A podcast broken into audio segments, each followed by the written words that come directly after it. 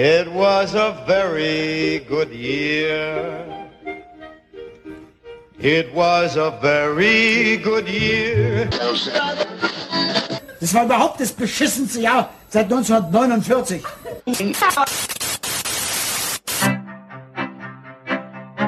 Man, man kann es nicht immer nebenbei laufen lassen, weil sonst verpasst man was. Soziopod, Nee, nee, man muss mitdenken. Ja, ja, oder gefährlich. Soziopod,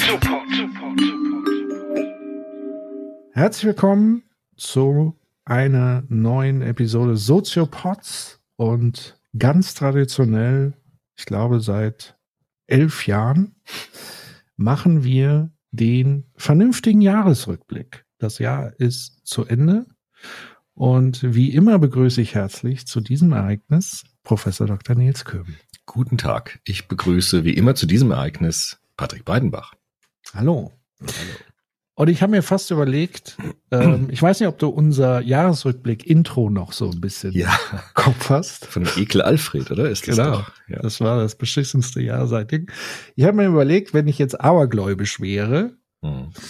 ähm, müsste ich doch das Intro mal ändern, weil vielleicht ändert sich ja dann auch was Ja. an den kommenden Folgejahren, weil man ja immer so das Gefühl hat, ja, schlimmer als dieses Jahr kann es ja gar nicht werden. Genau. Und am Ende stellt man dann immer wieder im Soziopod-Jahresrückblick fest, ah, es ist ja doch wieder ein bisschen schlimmer geworden. Ja, so ist es. ähm, und spannend ist es dann wiederum aus psychologischer ähm, Perspektive zu gucken, ist es etwas, was wir uns sozusagen, ähm, naja, nicht einreden, aber dass unser Bewusstsein sozusagen dahingehend so ein bisschen ausgerichtet ist, nur das Negative zu sehen, etc. pp. Oder leben wir tatsächlich in einer gigantischen Krisenzeit? Und das können wir ja heute auch so ein bisschen mal versuchen zu diskutieren, auch rückschauend auf dieses Jahr. Und äh, bevor wir sozusagen in die Ereignisse reingehen und vielleicht auch eher so gucken, was hat uns persönlich auch beschäftigt dieses Jahr und, und welche Ereignisse uns besonders geprägt haben, ähm, hast du ja ein Ja, Konzept mitgebracht, um Genau. vielleicht mal eine andere Perspektive genau. sozusagen da reinzubringen. Ja, oder einfach vielleicht auch mal so ein, eine Frage des Diskurses nochmal mit reinzubringen. Der Soziopod ist ja immer auf der Suche nach dem Diskurs. Also wie führt man vernünftige Diskurse? Wir hatten ja dieses sehr schöne Event in Kempten, Ja. ähm, jetzt im Sommer, wo wir auch den Habermas uns nochmal vorgenommen haben. Kommunikatives Handeln, Faktizität und Geltung. Und ich fand die Diskussion sehr schön, weil es äh, ganz deutlich gemacht hat, dass ähm, nicht nur die Frage wichtig ist, worüber wir reden, sondern wie wir miteinander reden. Also ob wir so miteinander sprechen, dass wir wirklich Interesse an Ergebnissen haben, auf die sich alle einigen können, oder ob wir so miteinander sprechen, dass wir uns gegenseitig blockieren. Und äh, wir sind ja immer auf der Suche nach Diskussionsmöglichkeiten. Wir haben uns ja den John Rawls angeschaut mit dem Schleier des Nichtwissens, den Lawrence Kohlberg mit den Stufen des moralischen Urteils. Das hatten wir ja alles schon gemacht und es gibt eine sehr schöne Methodik der Gesprächsführung, die wir jetzt noch nicht hatten.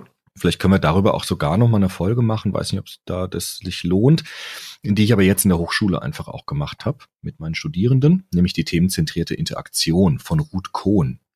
Das ist eine sehr schöne Methode, die auch so ganz stark in den 70er, 80er Jahren auch ähm, geblüht hat und bis heute auch besteht.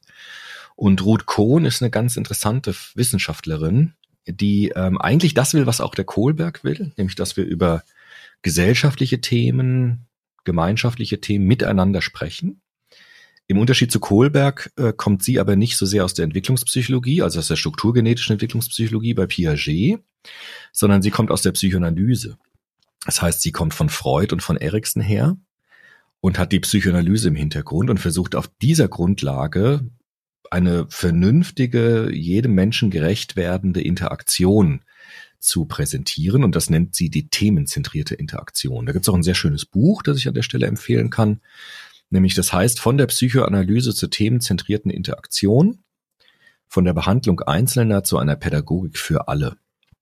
Von Ruth C. Kohn. Und ich finde es sehr anspruchsvoll, das Buch, weil es ein, weil es einen wahnsinnig hohen Anspruch hat, weil sie tatsächlich ähm, davon ausgeht, dass die, dass alles eigentlich daran liegt, wie wir miteinander sprechen. Also ob wir Probleme lösen oder nicht, ob wir weiterkommen oder nicht in bestimmten Themengebieten, hängt vor allem an der Art, wie wir miteinander sprechen, ähm, dran. Und sie stellt eben aus der humanistischen Psychologie, aus der Psychoanalyse heraus ähm, diese themenzentrierte Interaktion vor. Und das fand ich nochmal sehr faszinierend, das zu lesen. Ich finde ja eh im Moment diese 70er, 80er Jahre Theorien total spannend, weil die so einen großen, äh, große Ambitionen hatten auch. Also sowohl der Kohlberg als auch der Habermas als auch Ruth Kohn wollen tatsächlich auch irgendwie unsere Art des Miteinanderlebens prägen, verändern, gestalten, weiterentwickeln. Das würde man heute vielleicht als ein bisschen naiv vielleicht sogar sehen, wenn man sich die Welt so anschaut.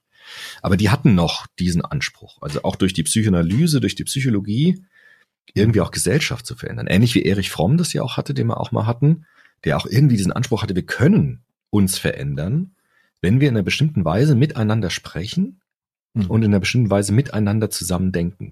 Und das hat sie halt auch. Dann wird heute ein bisschen meine Rolle sein, Ja. die Struktur äh, ein bisschen mit ins Spiel zu bringen, sozusagen als äh, mögliches Gegengewicht. Mhm. Weil bei mir läuten natürlich so alle Alarmglocken, wenn es um das Thema reiner Individualismus geht. Also es Mhm. liegt immer nur an den Individu- Individuen und Ja. wie sie sprechen. Weil was man natürlich dabei nicht vernachlässigen darf, sind sozusagen die Umstände, in denen man sich befindet, umzusprechen. Genau. Also wir haben ja auch gelernt über, war das auch bei Kohlberg und so weiter, das ganze Prinzip der Sozialisierung und so Ja. weiter. Also wir sind ja keine weißen Blätter Papier, Nee, nee. wenn wir sprechen. Mhm. Das heißt, auch unsere Kommunikation ist natürlich immer strukturiert durch Ideologien etc. pp, durch Verhaltenserfahrungen, die wir wiederum selber in Verhaltensmuster übertragen. Also wie wir auf bestimmte Situationen reagieren, wenn wir Mhm. zum Beispiel auf Unsicherheit mit Aggressivität reagieren. Wenn wir aber selber beispielsweise in prekären Umständen leben, haben wir auch nur einen gewissen Spielraum zu Mhm. agieren. Mhm. Und deswegen würde ich so ein bisschen heute versuchen, die Perspektive der Strukturen auch immer wieder ins Spiel zu bringen als möglicher, Mhm. mögliches Gewicht und als, ja, wie man sagen, als Advokat, also eben dieses, dieses von Marx, das Sein bestimmt das Bewusstsein Mhm. und von Kant so dieses nach vorne blickende, was ist denn eigentlich wirklich wichtig, universell gesehen an Werten und was hat einen Wert und was hat einen Preis und so weiter. Mhm. Deswegen freue ich mich sozusagen, dass wir genau mit diesen beiden Dingen, weil ich glaube tatsächlich, dass wir diese Probleme, die wir vor uns haben, das hört sich immer so blöd an, ähm, weil es so einfach ist, Hm. sich so einfach anhört, aber im Grunde genommen beidhändig wäre da der Begriff. Also ich sehe einen Zusammenhang zwischen Individuum und Struktur und Struktur und Individuum, aber das sind Dinge, die so ein Wechselspiel letztendlich haben. Ja, Weil klar. sonst würde man sagen, Strukturen haben mit Individu Individuen nichts zu tun. Das stimmt ja nicht. Nee. Aber andersrum ist es halt auch zu einfach zu sagen, ja, nur wenn das Individuum sich anders verhält, dann ist alles super. Ähm, deswegen ist es, glaube ich, wichtig, so ein Bewusstsein zu schaffen für diese beiden Aspekte. Also das Genau. Individuelle und wie wir reden und sprechen und uns verhalten und aber auch die Dinge, die um uns herum sind, die auch beispielsweise in Regelwerken sind. Ja, ja, aber da, Beispiel. ja. aber da können wir ja sagen, das ist ja genau das Thema der Soziologie, ne? Also das Verhältnis Genau. von Individuum und Gesellschaft, das ist ja genau das, was die, was die auch wollen, ne? Also die Soziologinnen und Soziologen betrachten das ja in immer neuen Anläufen. Also wie ist das Verhältnis von Handlung und Struktur, ne? Das Ja. ist ja sozusagen genau dieses Thema, ne? Deswegen versuchen wir heute den wilden Ritt auf der Rasierklinge, die Genau. Psychoanalyse mit der Soziologie ein Stück weit. Genau. Also es ist ja auch wieder ein bisschen was, was in die Frankfurter Schule hineinstrahlt. Zumindest Mhm. sehe ich das ja immer irgendwie in dieser Brille. Also das Ja. ist, die Ruth Kohn erinnert mich auch ganz stark an Erich Fromm wiederum, auch an Herbert Marcuse so ein bisschen. Das ist ja auch eine ähnliche Zeit gewesen. Und ich finde eben diese, diese Zeit immer interessanter. Also ich bin ja irgendwie jetzt so auf diesem 70er, 80er Jahre Trip nochmal ganz stark, weil die so ambitioniert waren. Also die wollten wirklich was, ne? Und heute, also wenn man Luhmann nimmt, der Luhmann will ja gar nichts mehr. Also der sagt, der beschreibt ja nur. Also er beschreibt ja nur Systeme und Hm. sagt, wir haben eigentlich ganz wenig Spielraum. der Handlung. Und ich bin jetzt wieder auf dieser Handlungstheorie. Das habe ich in Habermas auch so mit Werf vorgetragen in Kempten, weil ich Hm. irgendwie diese Handlung jetzt nochmal stark machen will. Ja. Da ergänzen, weil du gesagt hast, das wirkt alles so ein bisschen naiv. Ich glaube, das waren alles Vertreter von progressiven Ideen. Mhm.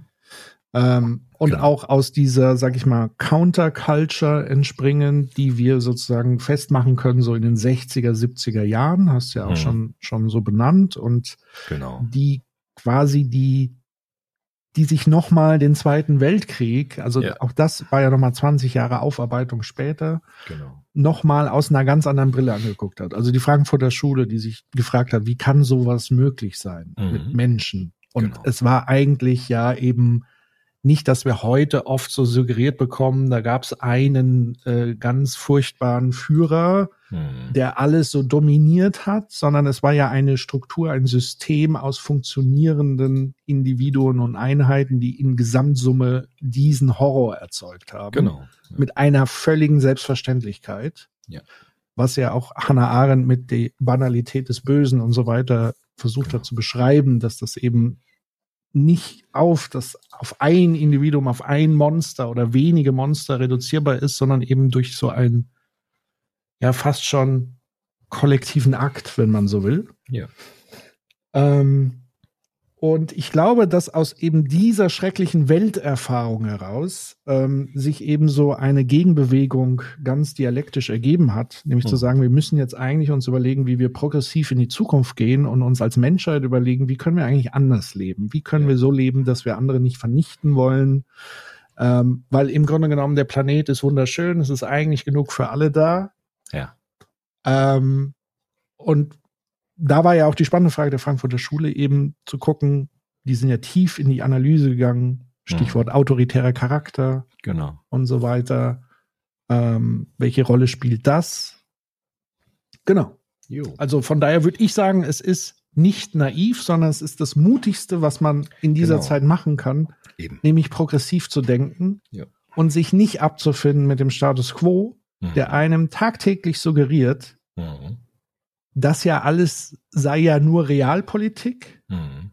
und alle anderen Gedanken außerhalb dieses Bestehenden sei naiv, dumm, weltfremd und so weiter. Ich sage an der Stelle, das ist das Mutigste, was man zurzeit machen kann. Ja, so ist es. Gut, schauen wir uns das doch mal an. Genau. Also Ruth Kohn geht davon aus, dass es so drei Axiome geben muss, wenn wir miteinander sprechen. Sie nennt das, wie gesagt, themenzentrierte Interaktion. Man könnte aber auch ein bisschen weitergehen und sagen, es ist eigentlich einfach eine Methode lebendigen Lernens und lebendiger Kommunikation. Also wie können wir lebendig miteinander kommunizieren? Und sie sagt, wenn wir das wollen, dann haben wir so drei Grundannahmen, die wir, auf die wir uns einigen können müssen als Menschen. Und da sagt sie, es gibt so eine anthropologische Grundannahme, dass der Mensch, und das ist eigentlich knüpft es an dem an, was du eben schon gesagt hast, der Mensch ist einerseits autonom, also er kann handeln, er hat auch Freiheit, das zu leugnen würde dem Menschen nicht gerecht werden. Er ist andererseits aber auch abhängig, also interdependent, abhängig voneinander.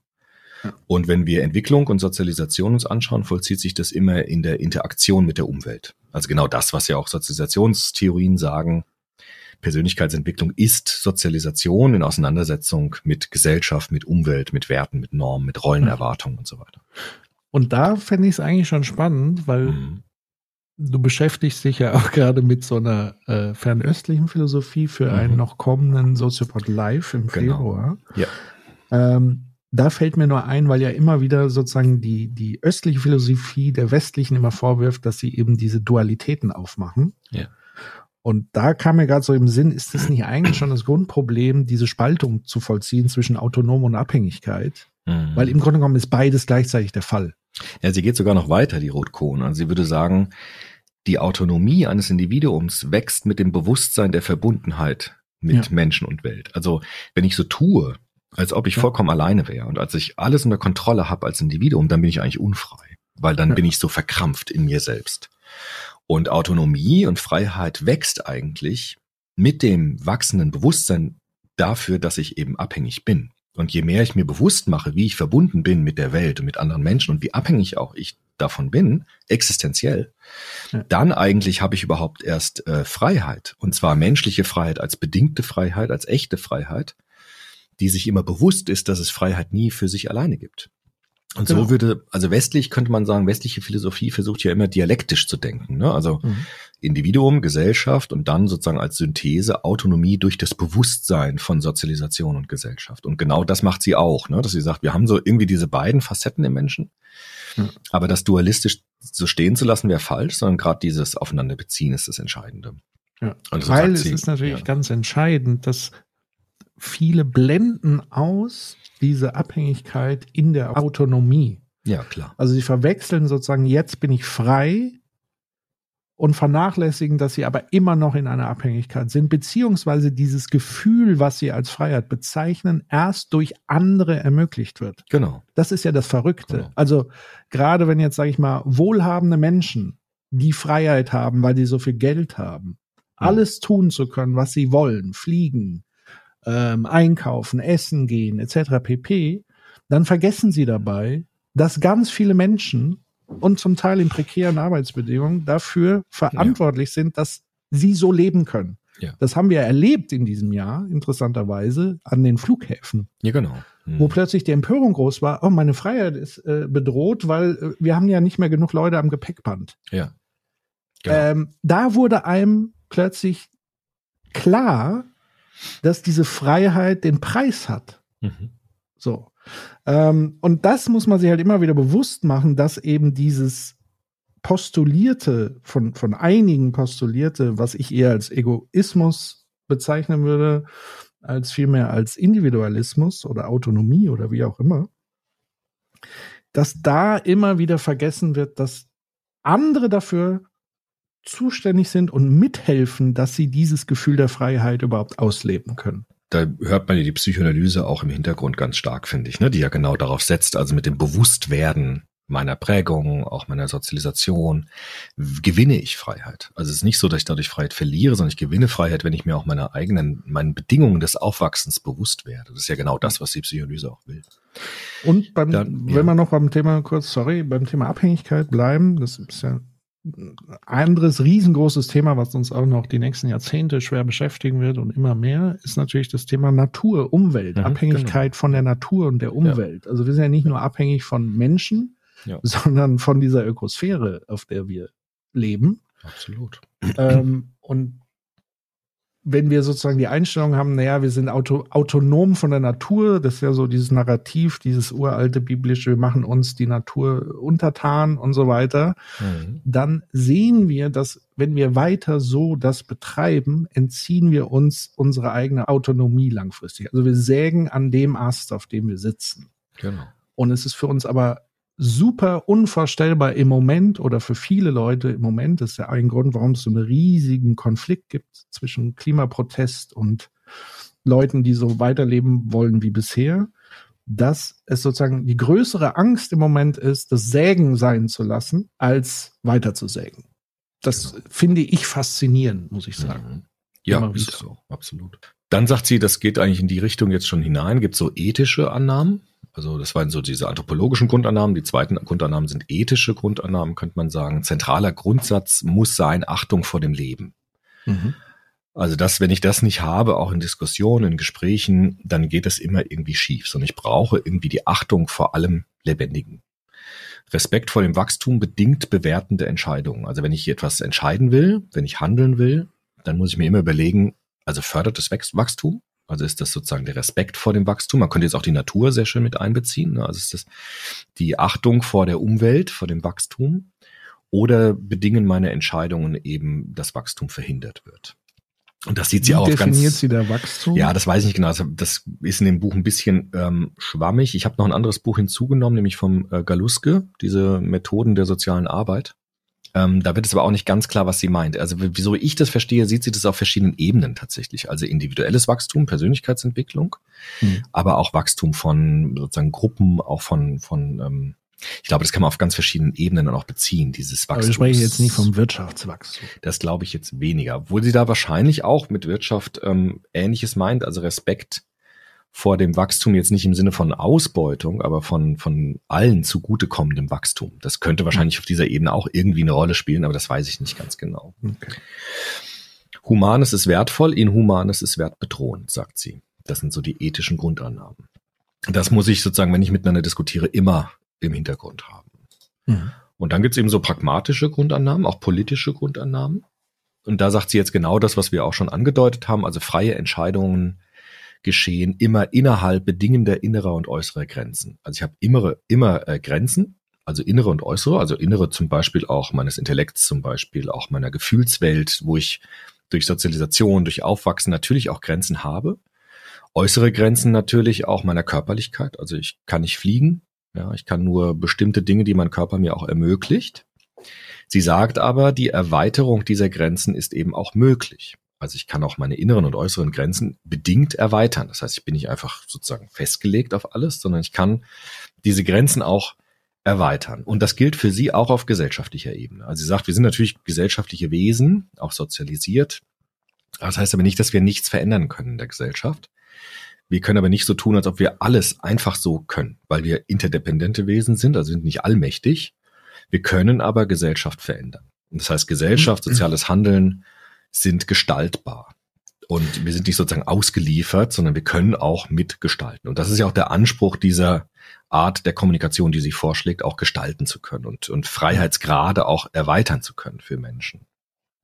Also da, da stecken für mich tatsächlich zwei wichtige Botschaften drin. Also A, es ist gestaltbar, also alles ist theoretisch denkbar und Ja. möglich, wenn wir das wollen. Ähm, und das Zweite ist, was ja da wieder ganz deutlich drinsteckt, Mhm. die eigenen Grenzen können wir nur durch andere überwinden.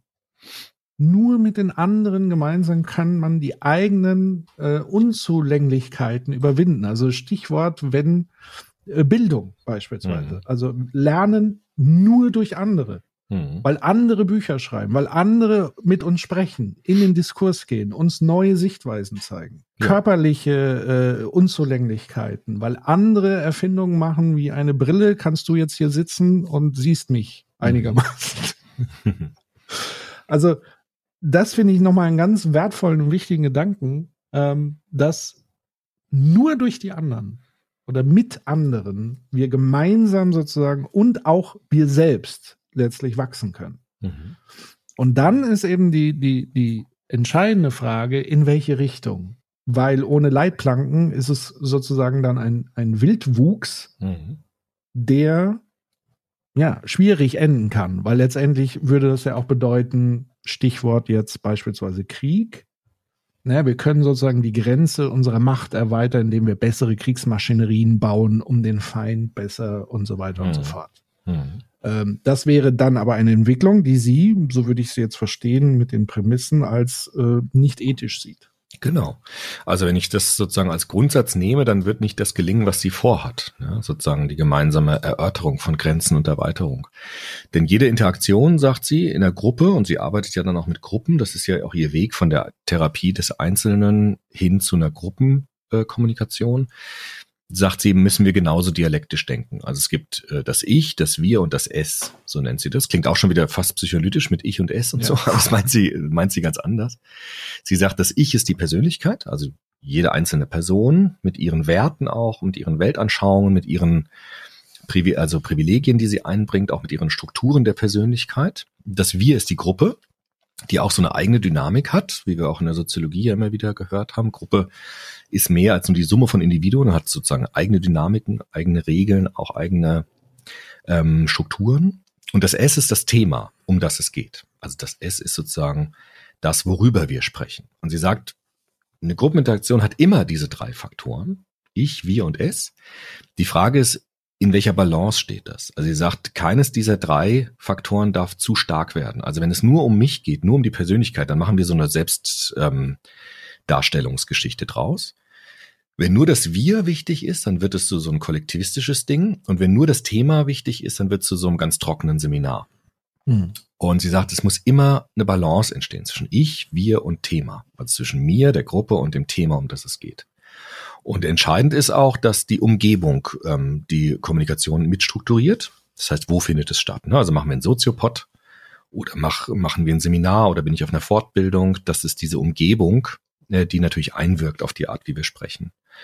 Und der Soziopod macht ja genau das. Ne? Also wir haben sozusagen auch das Ich, also du und ich, wir als Individuen, wie das Wir, ne? unsere Freundschaft, wir als Team und das S, das Thema, um das es geht. Von daher könnte man sagen, ist das eigentlich schon sehr nachvollziehbar, was sie meint, dass gelingende Interaktion eigentlich immer eine Balance haben muss zwischen diesen drei drei mhm. Elementen. Und sie sagt, wenn diese Balance aus dem Gleichgewicht gerät, dann wird es mitunter unfruchtbar oder blockiert. Und sie sagt halt, es gibt jetzt dafür bestimmte äh, Kernregeln, ja, um das, um diese Balance aufrechtzuerhalten. Sie sagt zum Beispiel, sei dein eigener Chairman. Das ist ganz interessant bei dem Buch von ihr, von der Psycholyse zur themenzentrierten Interaktion sagt auch die Übersetzerin, dass das schwer zu übersetzen ist, Chairman. Also was, mhm. was heißt das genau? Ne?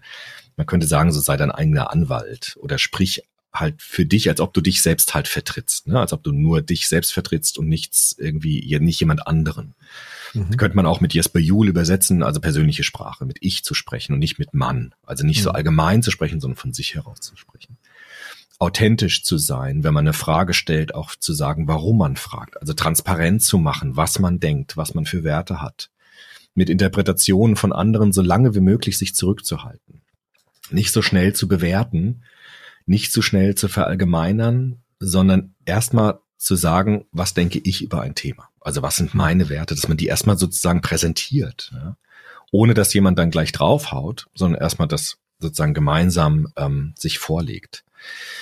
Und ähm, deshalb braucht man auch eine Gesprächsleitung, sagt sie. Das ist ganz wichtig, ja. die sozusagen das ähm, dann in Balance hält. Auch ja? da wieder sozusagen die Einbettung in das Wir. Ja. Genau. Weil sozusagen ein Gespräch ist ja alleine gar nicht in dem Falle so möglich. Genau. Und wenn sie sagt, wenn wir das alle machen mit unseren Werten, Weltanschauungen, dann kann es Überschneidungen geben, also sozusagen Ähnlichkeiten, die wir entdecken an uns, ja, zu sagen, das sehe ich ähnlich.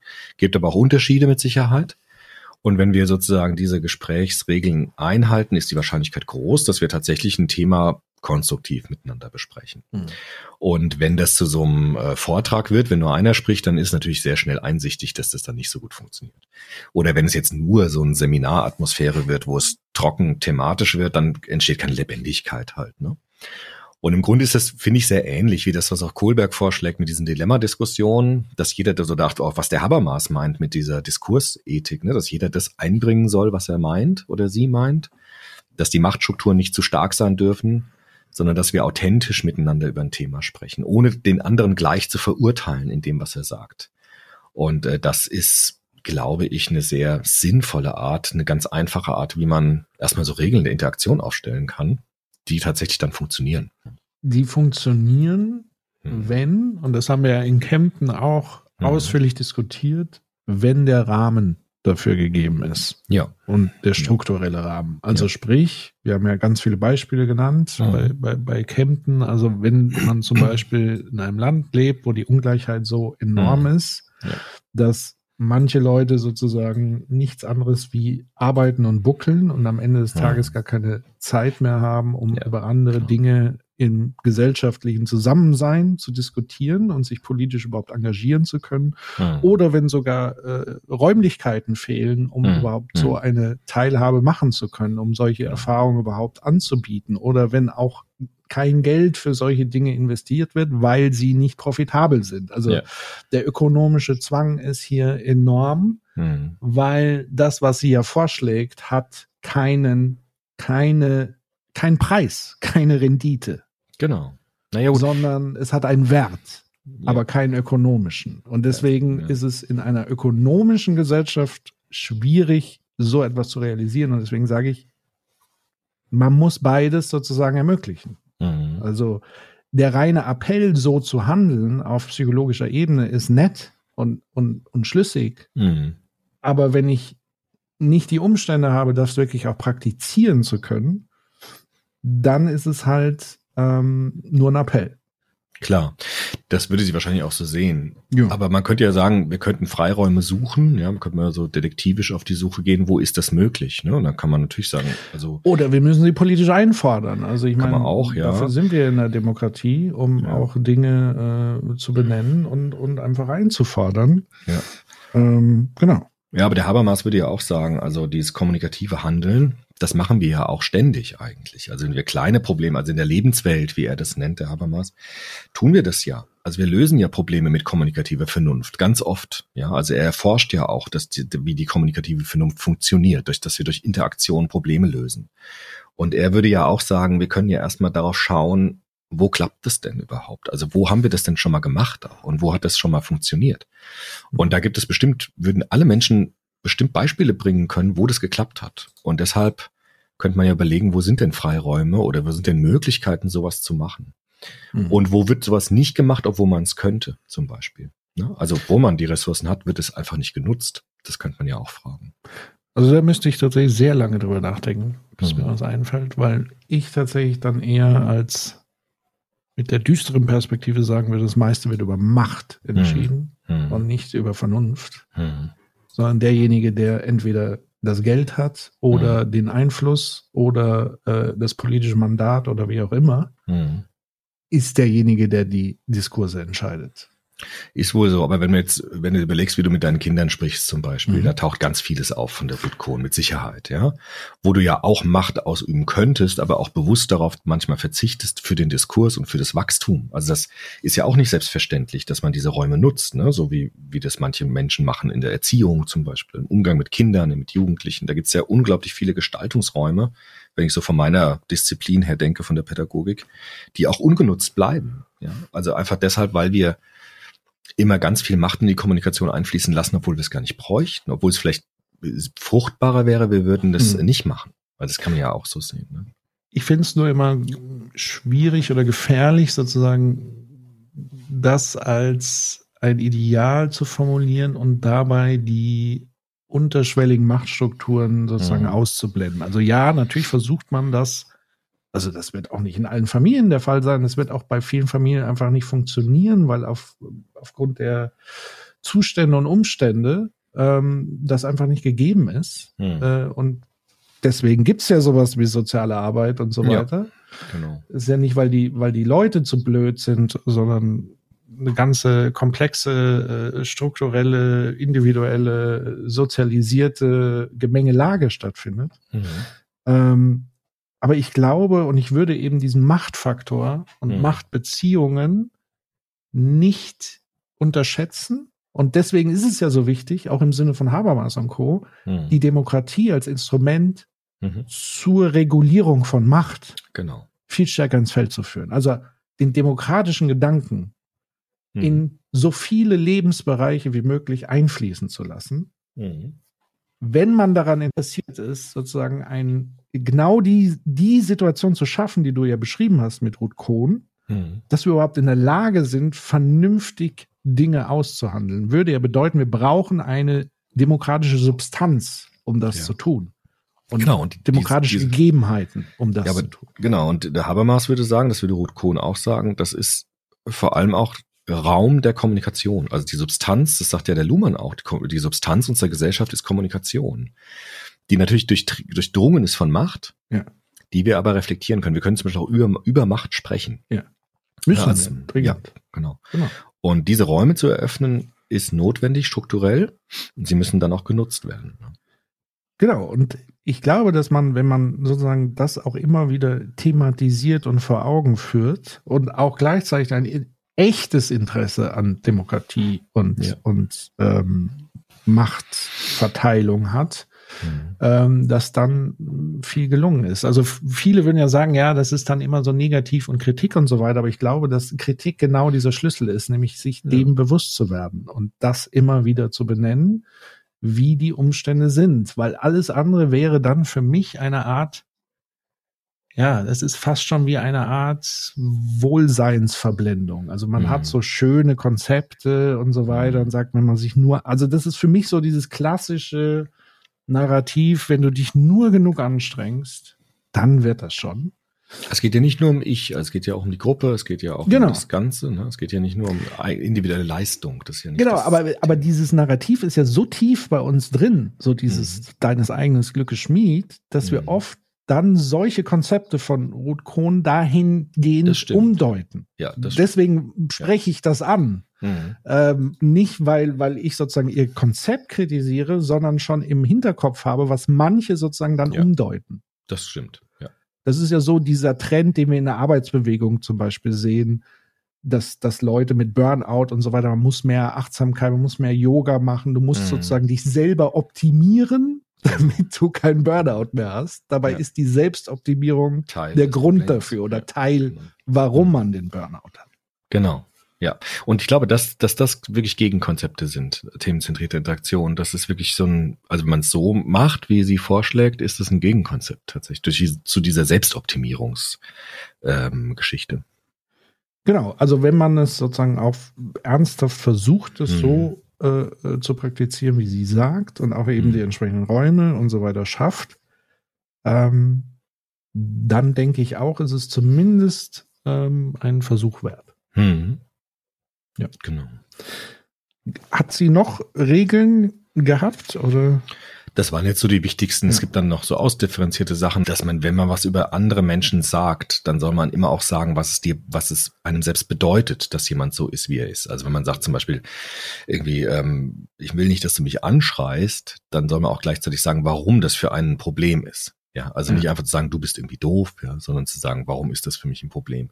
Interessant auch pädagogisch, auch für die Schule zum Beispiel, Seitengespräche haben für sie Vorrang. Ja. Also wenn es irgendeine Störung gibt, dann sollte man auf diese Störung eingehen, weil sie sagt interessanterweise, dass das oftmals wichtig ist, Ja. was dort passiert und meistens auch was mit dem Thema zu tun hat. Und äh, deshalb sollte man auch immer fragen, um was geht's in einem Seitengespräch zum Beispiel und hat das was mit unserem Thema zu tun, will man das nicht sozusagen allen mitteilen. Ja. Das ist pädagogisch, finde ich, interessant. Aber das wären so diese Grundlagen dann des Gesprächs der TZI.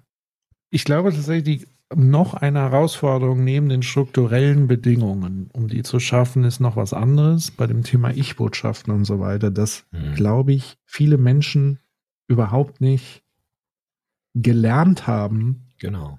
auf sich zu hören und ihre Bedürfnisse. Also es werden dann solche medialen Narrative abgespult. Also das haben wir ja in, im letzten Jahr erlebt anhand von so komischen Debatten rund um Winnetou, Mhm. Laila. Mhm. Was aber die Menschen damit wirklich gefühlt oder gewollt haben, bringen sie eigentlich, können sie gar nicht artikulieren oder formulieren oder wie auch immer. Mhm. Und dann haben wir halt ein, ein, ein, eine solche derart komische Debatte, die sich auch so im Kreise dreht, die, die auch zu nichts führt. Also A, die sowieso auf Dingen fußt, die so gar nicht der Fall waren. Das haben wir ja bei beiden Mhm. äh, Ereignissen gehabt. Und dann wird es zu so einem komischen identitätspolitischen Diskurs, der aber mit einem selber gar keinen Andockungspunkt mehr hat. Also eben dieses, wa- wa- was heißt es für mich persönlich? Warum ist mir persönlich das jetzt wichtig, Genau. so ein Lied zu schmettern? Ja. Was ich sowieso schmettern darf. Also es ist ja. Ja. noch nicht mal so, dass es verboten wäre oder sonst was. Ja. Was ist es? Und, Genau. und ich glaube, dass sich diese Frage auch niemand stellt, sondern es ist so ein, so ein komisches Grundgefühl, dem man aber auch gar nicht mehr nachspürt. Und das Mhm. wäre ja auch eine wichtige Voraussetzung, dass man offen und ehrlich auch sich selbst gegenüber schaut. Und aus meiner Sicht geht es auch nur wieder durch andere. Also deswegen gibt es ja so ein Konzept wie Therapie überhaupt. Ja. Das ist ja nichts, was ich selber mache. Genau, dass man einen Raum hat, um über sich zu sprechen. Ich fand das auch mit diesen, was wir auch im letzten Soziopod hatten, mit dieser kulturellen Aneignung zum Ja. Beispiel, finde ich das interessant, weil wir neigen ja oft dazu, in solchen Diskursen uns so Argumente auch um die Ohren zu hauen, so, ne? Also, so rationalistisch auch dann zu sein und das, wie der Foucault sagte, dahinter ist auch oftmals die Macht dann, lauert sie hinter den Argumenten. Aber ich fand es auch viel stärker, auch in öffentlichen Debatten, wenn jemand über sich gesprochen hat. Also wenn jemand gesagt hat, ich finde es irgendwie verletzend, wenn etwas Mode jetzt ist, wofür ich als Kind gehänselt worden bin, zum Beispiel. Ja, ob das jetzt die Hautfarbe ist oder irgendwie. Ja, und das finde ich ein starkes Argument, also zu sagen, mich verletzt es, also mich stört es. Ich merke, dass da was nicht stimmt, wenn das jetzt irgendwie ausgeschlachtet wird und Mode wird. Und ich als Kind wurde genau dafür äh, fertig gemacht und gehänselt. Das ist zum Beispiel stark. Also wenn jemand so eine Ich-Botschaft bringt und Ja. von sich erzählt und sagt, ich lege das einfach auf den Tisch, dass es mir jetzt so geht damit. Ja. Das finde ich eine sehr starke ähm, Haltung, weil dann kann man darüber tatsächlich sprechen. Genau. Und dann ist es auch nicht mehr so ein abstraktes Argument, sondern ist es, wie wir das ja immer so narrativ nennen. Ne? Also es ist sozusagen ein persönliches Statement, das ich dann bringe. Und dann können andere vielleicht dazu auch nochmal eine persönliche Geschichte erzählen. Da gibt es vielleicht dann Überschneidungen und so weiter. Mhm. Und deshalb finde ich dieses ähm, sei dein eigener Chairman, finde ich interessant. Also sag, was es für dich bedeutet, ne? so wie du das eben gesagt hast. Genau. Und auf der anderen Seite ist es ja genauso wichtig, ähm, eben nicht wieder sozusagen den Eindruck zu erwecken, dass die eine Seite irgendwie alles dominiert, sondern auch die Bedürfnisse und Gefühle der anderen Seite, die sozusagen sich echauffieren über Winnetou etc. Da muss man nochmal auseinanderhalten. Es gibt ja sozusagen verschiedene Zwecke in dieser Diskussion. Es gibt sozusagen einen reinen machtpolitischen Zweck. Also es Mhm. gibt wirklich Leute, Akteure, die das ausnutzen, um ihre eigene Politik zu Mhm. rechtfertigen. Das muss man nochmal unterscheiden. Das hat sozusagen mit persönlichen Bedürfnissen gar nichts zu tun, sondern es ist rein Opportunismus. Ähm, das lasse ich jetzt mal außen vor, sondern Leute, die sich wirklich von diesen Debatten gekränkt fühlen. Äh, und an der Stelle in, in diesem Jahr, wir können ja vielleicht auch mal so das eine oder andere Buch äh, Mhm. empfehlen oder was uns so begegnet ist. Ähm, tatsächlich gekränkte Freiheit Mhm. von Caroline Amlinger und Oliver Nachtwey, Mhm. Soziologen, die auch so ein bisschen, sag ich mal, in der, ja, in, in, in, in dem Strang der Frankfurter Schule das so weiterspinnen. Mhm. Und zwar haben die sich quasi gefragt, was, was war eigentlich los bei diesen Corona-Kritikern? Mhm. Ähm, und was ist eigentlich mit diesem libertären Autoritarismus, der so ein bisschen stattfindet? Also rund um Elon Musk zum Beispiel. Oder Donald Trump. Ne? Wie, wie wäre das? Libertär Autoritarismus? Genau, also der Wort, Untertitel Gekränkte Freiheit des Buches ist Aspekte des libertären Autoritarismus. Ja. Okay, interessant, ja. Mhm. Weil das ist ja genau dieses Ding, im Namen der Freiheit diktiere ich am Ende dann trotzdem Mhm. ähm, etwas und, und gerate eben, und das begründen sie dann auch so ein bisschen oder erörtern das auch unter anderem mit der Autoritätsforschung der Frankfurter Schule, Mhm. ähm, dass da viele Parallelen einfach stattfinden. Mhm. Und die interessante Beobachtung ist eben diese Kränkung, die stattfand, gerade zu, zu Corona-Zeiten, wo Leute, die eben bis dato auch auf Kosten aller anderen, wie gesagt, das meinte ich damit, es wird so ausgeblendet, was Mhm. andere für einen tun, damit ich diese Freiheit überhaupt genießen kann, Mhm. dass die massiv gekränkt wurde durch die Corona-Maßnahmen. Mhm. Und gerade bei Leuten, die zum Beispiel enormen Wert gelegt haben auf ihren eigenen Körper, Mhm. die so gesund und so weiter. Und die kriegen plötzlich dann gesagt, was sie zu tun haben und was sie zu lassen haben und vor allen Dingen Eingriffe in ihren eigenen Körper. Mhm. Und wenn wir jetzt so ein bisschen in diese Ruth-Kohn-Geschichte reingehen würden, dann müsste man eben die Debatte nicht führen auf diesen, was ist liberal, was ist nicht liberal Ebene, auf dieser Mhm. großen, abstrakten, ideologischen Ebene, ähm, sondern müsste die Leute explizit fragen, was hat dich jetzt wirklich gekränkt? Ganz explizit. Ja. Was war jetzt wirklich das Problem, dass du in diesem Kontext mal zeitweise eine Maske tragen musstest? Ja. Und dann wirklich dazu zu hören und dann ins Gespräch zu kommen mit aber jemanden, der auf der anderen Seite dann mal Genau. erörtert und sagt, okay, ich bin Genau. Teil einer vulnerablen Gru Gruppe, Genau. mich hat gekränkt, Mhm. dass ihr eure Kränkung so zu einem Politikum macht, Ja. auf Kosten von dem und dem. Und dann kommt man vielleicht in eine Art wirklich konstruktiven Dialog, anstatt sich sozusagen immer wieder diese ideologischen großen Mhm. Wörter um die Ohren zu Genau. Freiheit. Ja, weil auch das Wort Freiheit, was heißt da Freiheit? Ne? Ich meine, wir haben ja gegen diesen, wie war das, Liber libertärer Autoritarismus? Ja. Da gibt es ja auch sehr schöne Gegenentwürfe, zum Beispiel bei John Rawls, ne? der gesagt hat, ähm, ich habe gar nichts gegen jetzt sozusagen äh, egoistische Position. Also jeder soll von sich heraus sprechen, was jemand will.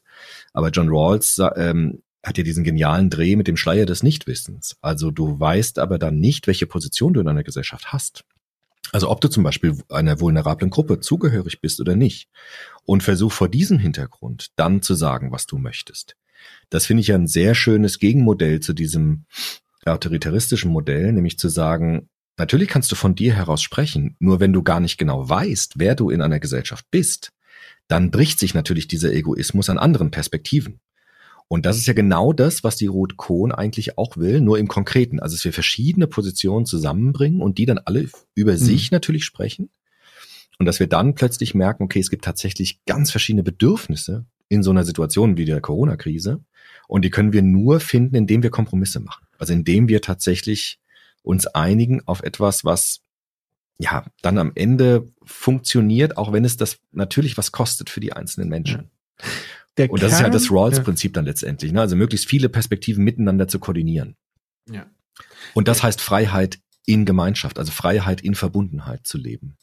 Genau, und der Kern des libertären Autorit Autoritarismus ist, und so beschreiben die beiden das auch in ihrem hervorragenden Buch, was ich jetzt hier nochmal empfehle, ähm, ist die Verleugnung einer geteilten Realität. Ja.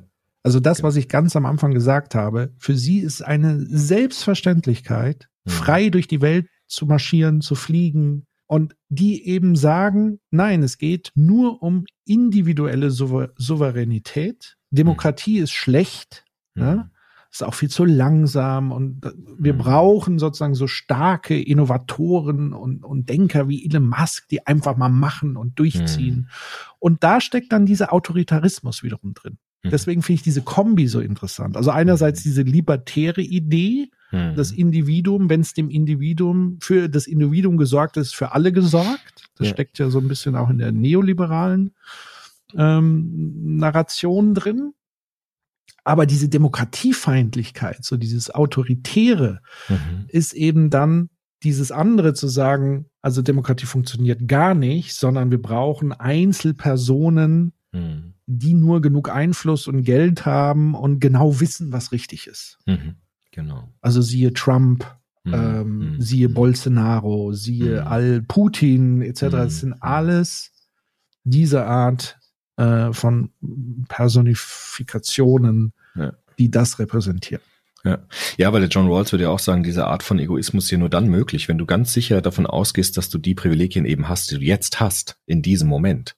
Und interessant wird's ja eigentlich erst in dem Moment, wo du Perspektiven mit bedenkst, die eben nicht so privilegiert sind wie du selbst. Ja. Also das ist ja genau dieses, was dann auch der alte Kant ja meint mit dem kategorischen Imperativ. Also es kann nur dann sinnvoll sein, wenn es eine Maxime ist, die auch eine allgemeine Gesetzgebung ermöglichen könnte. Also stell dir vor, du weißt nicht, ob du jetzt Elon Musk bist oder irgendein Arbeiter oder irgendjemand, der ganz wenig Geld hat. Und vor diesem Hintergrund kannst du dann egoistisch sein. Also Ja. willst du andere ausbeuten? Alles klar, dann mach das. Aber Vorsicht, du könntest auch derjenige sein, der ausgebeutet wird. Willst du das dann immer noch?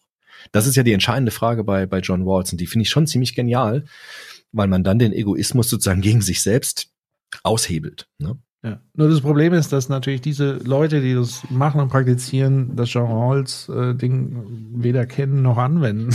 Ja. Aber es hilft natürlich als, als Gedankenexperiment Genau. sozusagen das fördern. Ich würde aber noch einen Punkt reinbringen, nämlich, das ist nochmal eine andere Perspektive, nämlich zu erkennen, dass die eigenen Privilegien immer Mhm. ein Resultat ist von anderen Menschen. Andere Ja. Menschen haben meine Privilegien irgendwann mal erarbeitet. Ja. Ähm, und sei es, und das ist auch John Rawls, finde ich auch übrigens ähm, ein spannender Aspekt, der mich in diesem Jahr sehr begleitet hat, das ganze Thema Ungleichheit Mhm. und auch die politischen Diskussionen darum, rund um beispielsweise Erbschaftssteuer. Mhm. Da sind wir nämlich auch bei John Rawls, nämlich Mhm. der in Anführungszeichen, ich habe das mal gehört, bei einer ähm, Aktivistin, die hat auch die Seite ungleichheit.info Mhm. ähm, ins Leben gerufen, wo sie so das ganze Thema wissenschaftlich auch ähm, ähm, thematisiert, um, um darauf aufmerksam zu machen, nämlich Martina Berenica Linatas. Und die hat mal den Begriff, weiß nicht, ob man den glücklich oder unglücklich findet, aber er hat mich an Rawls erinnert, nämlich der Sperma-Lotterie. Mhm. Nämlich, ja, es kommt drauf an, wo du reingeboren wirst. Ja. Also ob du ein Milliardenerbe bist oder Mhm. nicht. Und dann kann niemand davon sprechen, dass, dass es hier Chancengleichheit gibt.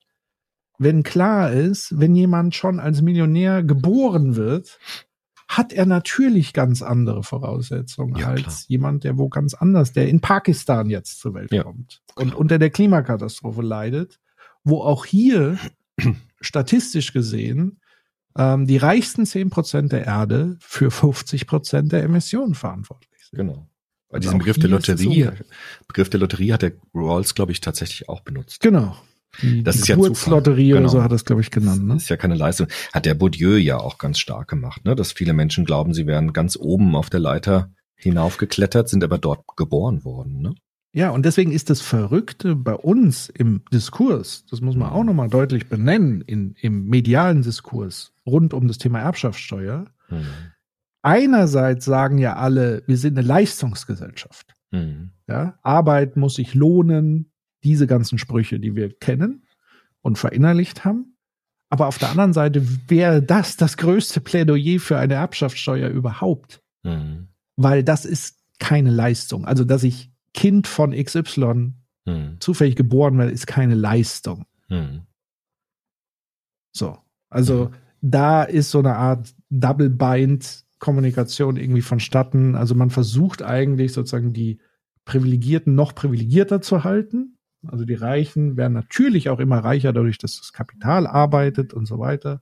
Mhm. Die müssen sich gar nicht mehr anstrengen. Und gleichzeitig aber dann zu behaupten, Leistung ist so das Wichtigste in unserem Land, ist halt einfach absurd. Ja, was mich halt auch in diesem Jahr noch umgetrieben hat, vielleicht in diesem Zusammenhang auch interessant, ist nochmal diese Frage nach dem Klimaaktivismus Mhm. und wie weit darf Protest gehen. Also das habe ich auch mit Studierenden zum Teil andiskutiert.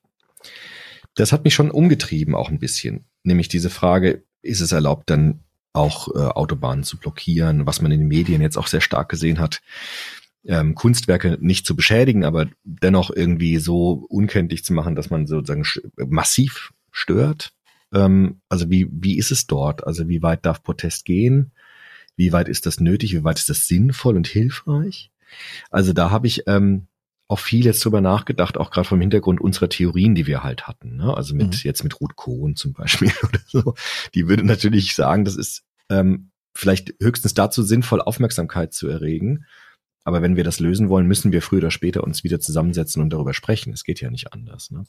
Aber das war auch so eine Frage. Ich habe das jetzt nur über die Medien halt mitbekommen. Ich habe jetzt mit niemandem darüber gesprochen, der da aktiv war oder so, auch nichts darüber sonst gelesen. Mhm. Aber das ist natürlich schon so eine Frage des, des politischen Widerstands vielleicht oder ähm, die interessant ist zu diskutieren. Ja, das war ja in diesem Jahr auch ein, ein wichtiges Thema. Hm. Ja, ich habe da außerordentlich intensiv äh, Mhm. tatsächlich äh, das ganze Jahr nicht nur darüber nachgedacht, sondern Mhm. auch viel gesprochen mit Mhm. Leuten und reflektiert. Ähm, zum einen kleiner kleiner Werbeblock. Ich mache seit ein paar Monaten muss schon sein jetzt einen äh, eigenen Podcast zum Thema Klimawandel Ach ja, echt. Ähm, unter dem Titel 2045 bei Design or Disaster. Also 2045 ist also sozusagen die Marke, wo wir ja auf Netto Null kommen müssen, was CO2 und so weiter, um überhaupt noch annähernd dieses eine Szenario zu halten, Mhm. was Mhm. schon gar nicht mehr haltbar ist. Und da thematisieren wir sehr ausführlich, also wir gucken uns sozusagen die Komplexität dieser ganzen Klimakatastrophe mal an. Wir lernen zum Beispiel, dass ähm, es um viel mehr geht, als nur jetzt CO2 zu reduzieren, weil wir haben sowas wie planetare Grenzen, die wir überschreiten, also das Thema Artensterben, Hm. Übersäuerung der Ozeane, das sind alles Dinge, die zwar irgendwie auch mit CO2 und so weiter zusammenhängen, aber unsere Art, wie wir wirtschaften und wie wir sozusagen mit unserem Planeten umgehen, hat noch mehr Folgen als dieses reine Emittieren von CO2. Mhm. Ähm, und wir haben dann mittlerweile auch Gäste, beispielsweise von Psychology for Future hatten wir jetzt jemand, ähm, die uns mal die ganzen psychologischen Faktoren und so weiter erklärt haben. Ähm, wir haben über das ganze Thema Lieferketten und so weiter und so. Also hört Mhm. euch das gerne mal an. 2045 bei Design und Disaster findet ihr auf Spotify, Podcasts, Playern und, und so weiter. Ich habe dann tatsächlich auch reflektiert rund um, um dieses ganze Thema letzte Generation. Da findet man auch noch mal so einen, so einen längeren Gedankengang von mir auf critical-infinity.de. Da habe ich das Ganze mal so reflektiert, weil, und jetzt kommen wir mal zu dem Thema Kant und so Mhm. weiter. Mhm. Ähm, ich habe dann auch noch mal so ein paar Essays gelesen, auch von Habermas zum Thema ziviler Ungehorsam. Ja. Fand ich auch noch mal sehr erfrischend und spannend, weil man müsste jetzt noch mal klären, was ist sozusagen was sind die Aspekte des zivilen Ungehorsams, Mhm. weil sie letztendlich, ähm, also er sagt es sozusagen, man muss aufpassen, dass man nicht in die Autorität des Legalismus kommt, so be- beschreibt Habermas. Also zu sagen, es geht nicht darum, den Rechtsstaat als solchen als höchstes Prinzip zu sehen, Ja. sondern es muss demokratische Werte geben und da gehört zum Beispiel die Menschenwürde und so weiter dazu. Ja. Und tatsächlich ist es die erste Protestform in Deutschland überhaupt, die Rückendeckung bekommen hat vom Verfassungs äh, Was jetzt genau Und- für eine Protestform? ja, die letzte Generation, Ah ja, äh, von der wir jetzt ja. sprechen. Ja, ja. Also es gab ein, ein, ein öffentliches Statement vom Verfassungsschutzpräsident, der gesagt hat, hier jetzt bitte mal nicht das so in die Ecke Klimaraff. Hier geht's um was anderes. war das der Verfassungsschutzpräsident oder war das der?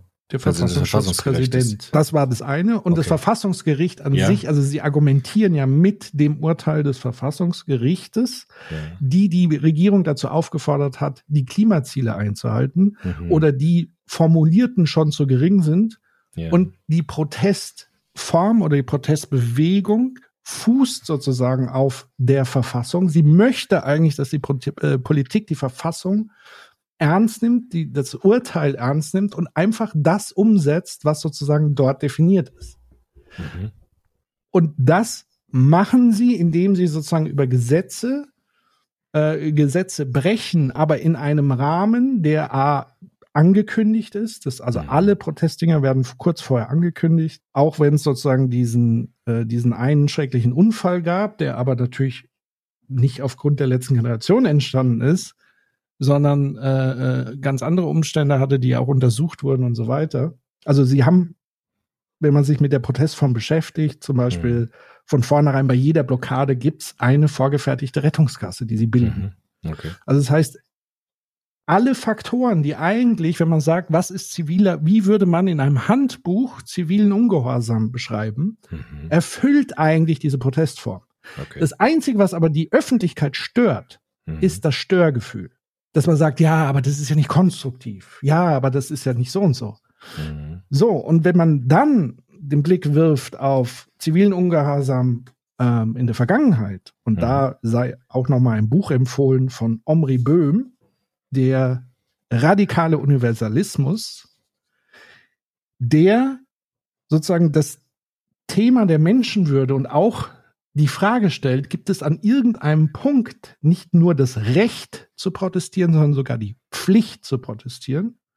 Und er macht es an vielen ähm, geschichtlichen Ereignissen. Eins ist zum Beispiel die, die, die Abschaffung der Sklaverei und argumentiert, wenn es Dinge gibt, die sozusagen unmittelbar die Menschenwürde betreffen, dann hat man letztendlich auch die Pflicht dagegen zu protestieren Mhm. und auch die Pflicht, entsprechende Gesetzmäßigkeiten zu brechen. Ja, mich erinnert das ein bisschen mit diesen ähm, Protestformen an Heim Oma. Also Heim Oma hat ja auch diese Methodik des Sit-ins vorgestellt. Also er macht das in Familien. Also Mhm. wenn halt in Familien sich die, die Machtverhältnisse umkehren und Kinder beginnen, ihre Eltern zu tyrannisieren oder auch andere Geschwister zu tyrannisieren und vollkommen, ähm, ja, vollkommen äh, sozusagen destruktiv sind, sagt Heim Oma, gibt es ein pädagogisches Mittel des Sit-ins. Das heißt, man bestreikt das Verhalten des Kindes Mhm. mit gewaltfreiem Widerstand. So nennt er das auch. Also er kommt ja auch von Gandhi her und von Martin Luther King und sagt, man soll dann Jugendliche oder Kinder, Jugendliche so behandeln, als ob man sie gewaltfrei bestreikt. Das heißt, man setzt sich dann in das Zimmer des Jugendlichen und formuliert in einem Brief am besten, dass wir dieses und jenes Verhalten nicht mehr dulden werden. Wir werden dagegen Widerstand leisten und wir warten auf Vorschläge, wie sich das ändert. Mhm. Und dann soll man auch schweigen. Also man soll dann nicht diskutieren mit dem Jugendlichen, sondern soll man schweigen. Und das soll man dann regelmäßig machen, solange so bis dann tatsächlich Vorschläge kommen. Mhm. Und das erinnert mich ja so ein bisschen daran, was die letzte Generation jetzt auch mit diesen Autobahnen gemacht hat. Ne? Also sagen, wir setzen uns hin und wir, wir erwarten Vorschläge, weil wir werden dieses Verhalten nicht mehr akzeptieren. Mhm.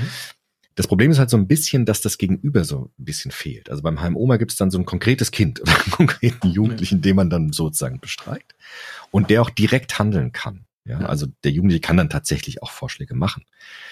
Die Frage ist bei diesen Klimaschutzgeschichten, das gibt es nicht so das direkte Gegenüber halt. Ne? Man kann sagen, der Staat oder so oder irgendwie. Aber das ist jetzt sozusagen für diese Form komplexer quasi. Aber es erinnert so ein bisschen an dieses Heim-Oma-Prinzip mit diesem Sit-In. Ja. Das ist so das, was ich mir überlege, ob das vergleichbar ist oder dann irgendwie doch nicht. Aber Heim-Oma würde auch sagen, das ist eine legitime Form des gewaltfreien Widerstands, ja. Ja. Wo ich halt persönlich irgendwie, wenn man mit Ruth, Kohn jetzt kommt, also Dinosaurierknochen sind für mich ein Problem, weil ich halt Dino-Fan bin. Das ist für mich irgendwie so ein, da geht's irgendwie auch an die Würde. Also wenn man irgendwie Hä? so sich, So ein Dinosaurierknochen. ja, die haben ja auch sich an Dinosaurierknochen geklebt oder so. Und ähm, das finde ich dann, das ist ja schon auch eine, äh, ja, Kulturgut, das halt echt sehr, sehr wichtig ist. Und da Ja, finde ich aber die das ist Botschaft, also verstehe ich alles und das meine ich ja damit. Also es erzeugt natürlich diese Reaktanz bei Mhm. den sehr vielen Menschen. Ja? Ich meine jetzt nicht in die Ecke geschoben werden, dass ich das schlecht finde oder so. Ne? Also nicht, dass ich jetzt so Nein, als Reaktant. Aber wir sind ja jetzt bei Rot-Kohn. Genau, Von ich daher jetzt ist nur, es auch legitim, ich's deine ja. eigene, dein eigenes Empfinden zu Genau. formulieren. Also bei so, Dinos und ich, ich nehme ich das, ich nehme das auch ernst. So.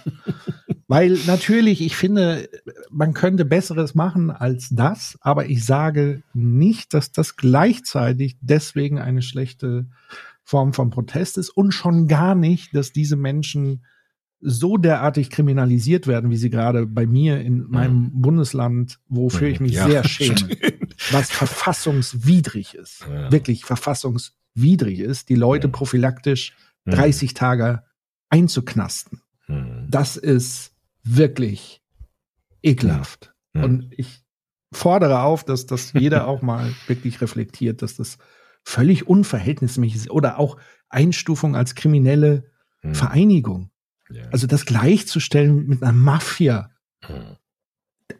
völlig absurd, völlig überzogen und es zeigt aber, wie reaktant die Politik und hier der Staat und so weiter reagiert auf eigentlich so persönliche Befindlichkeiten, weil man so der Ansicht ist, ja, die Gesellschaft findet das alles irgendwie doof und da müssen wir jetzt ganz schnell was dagegen machen und so weiter.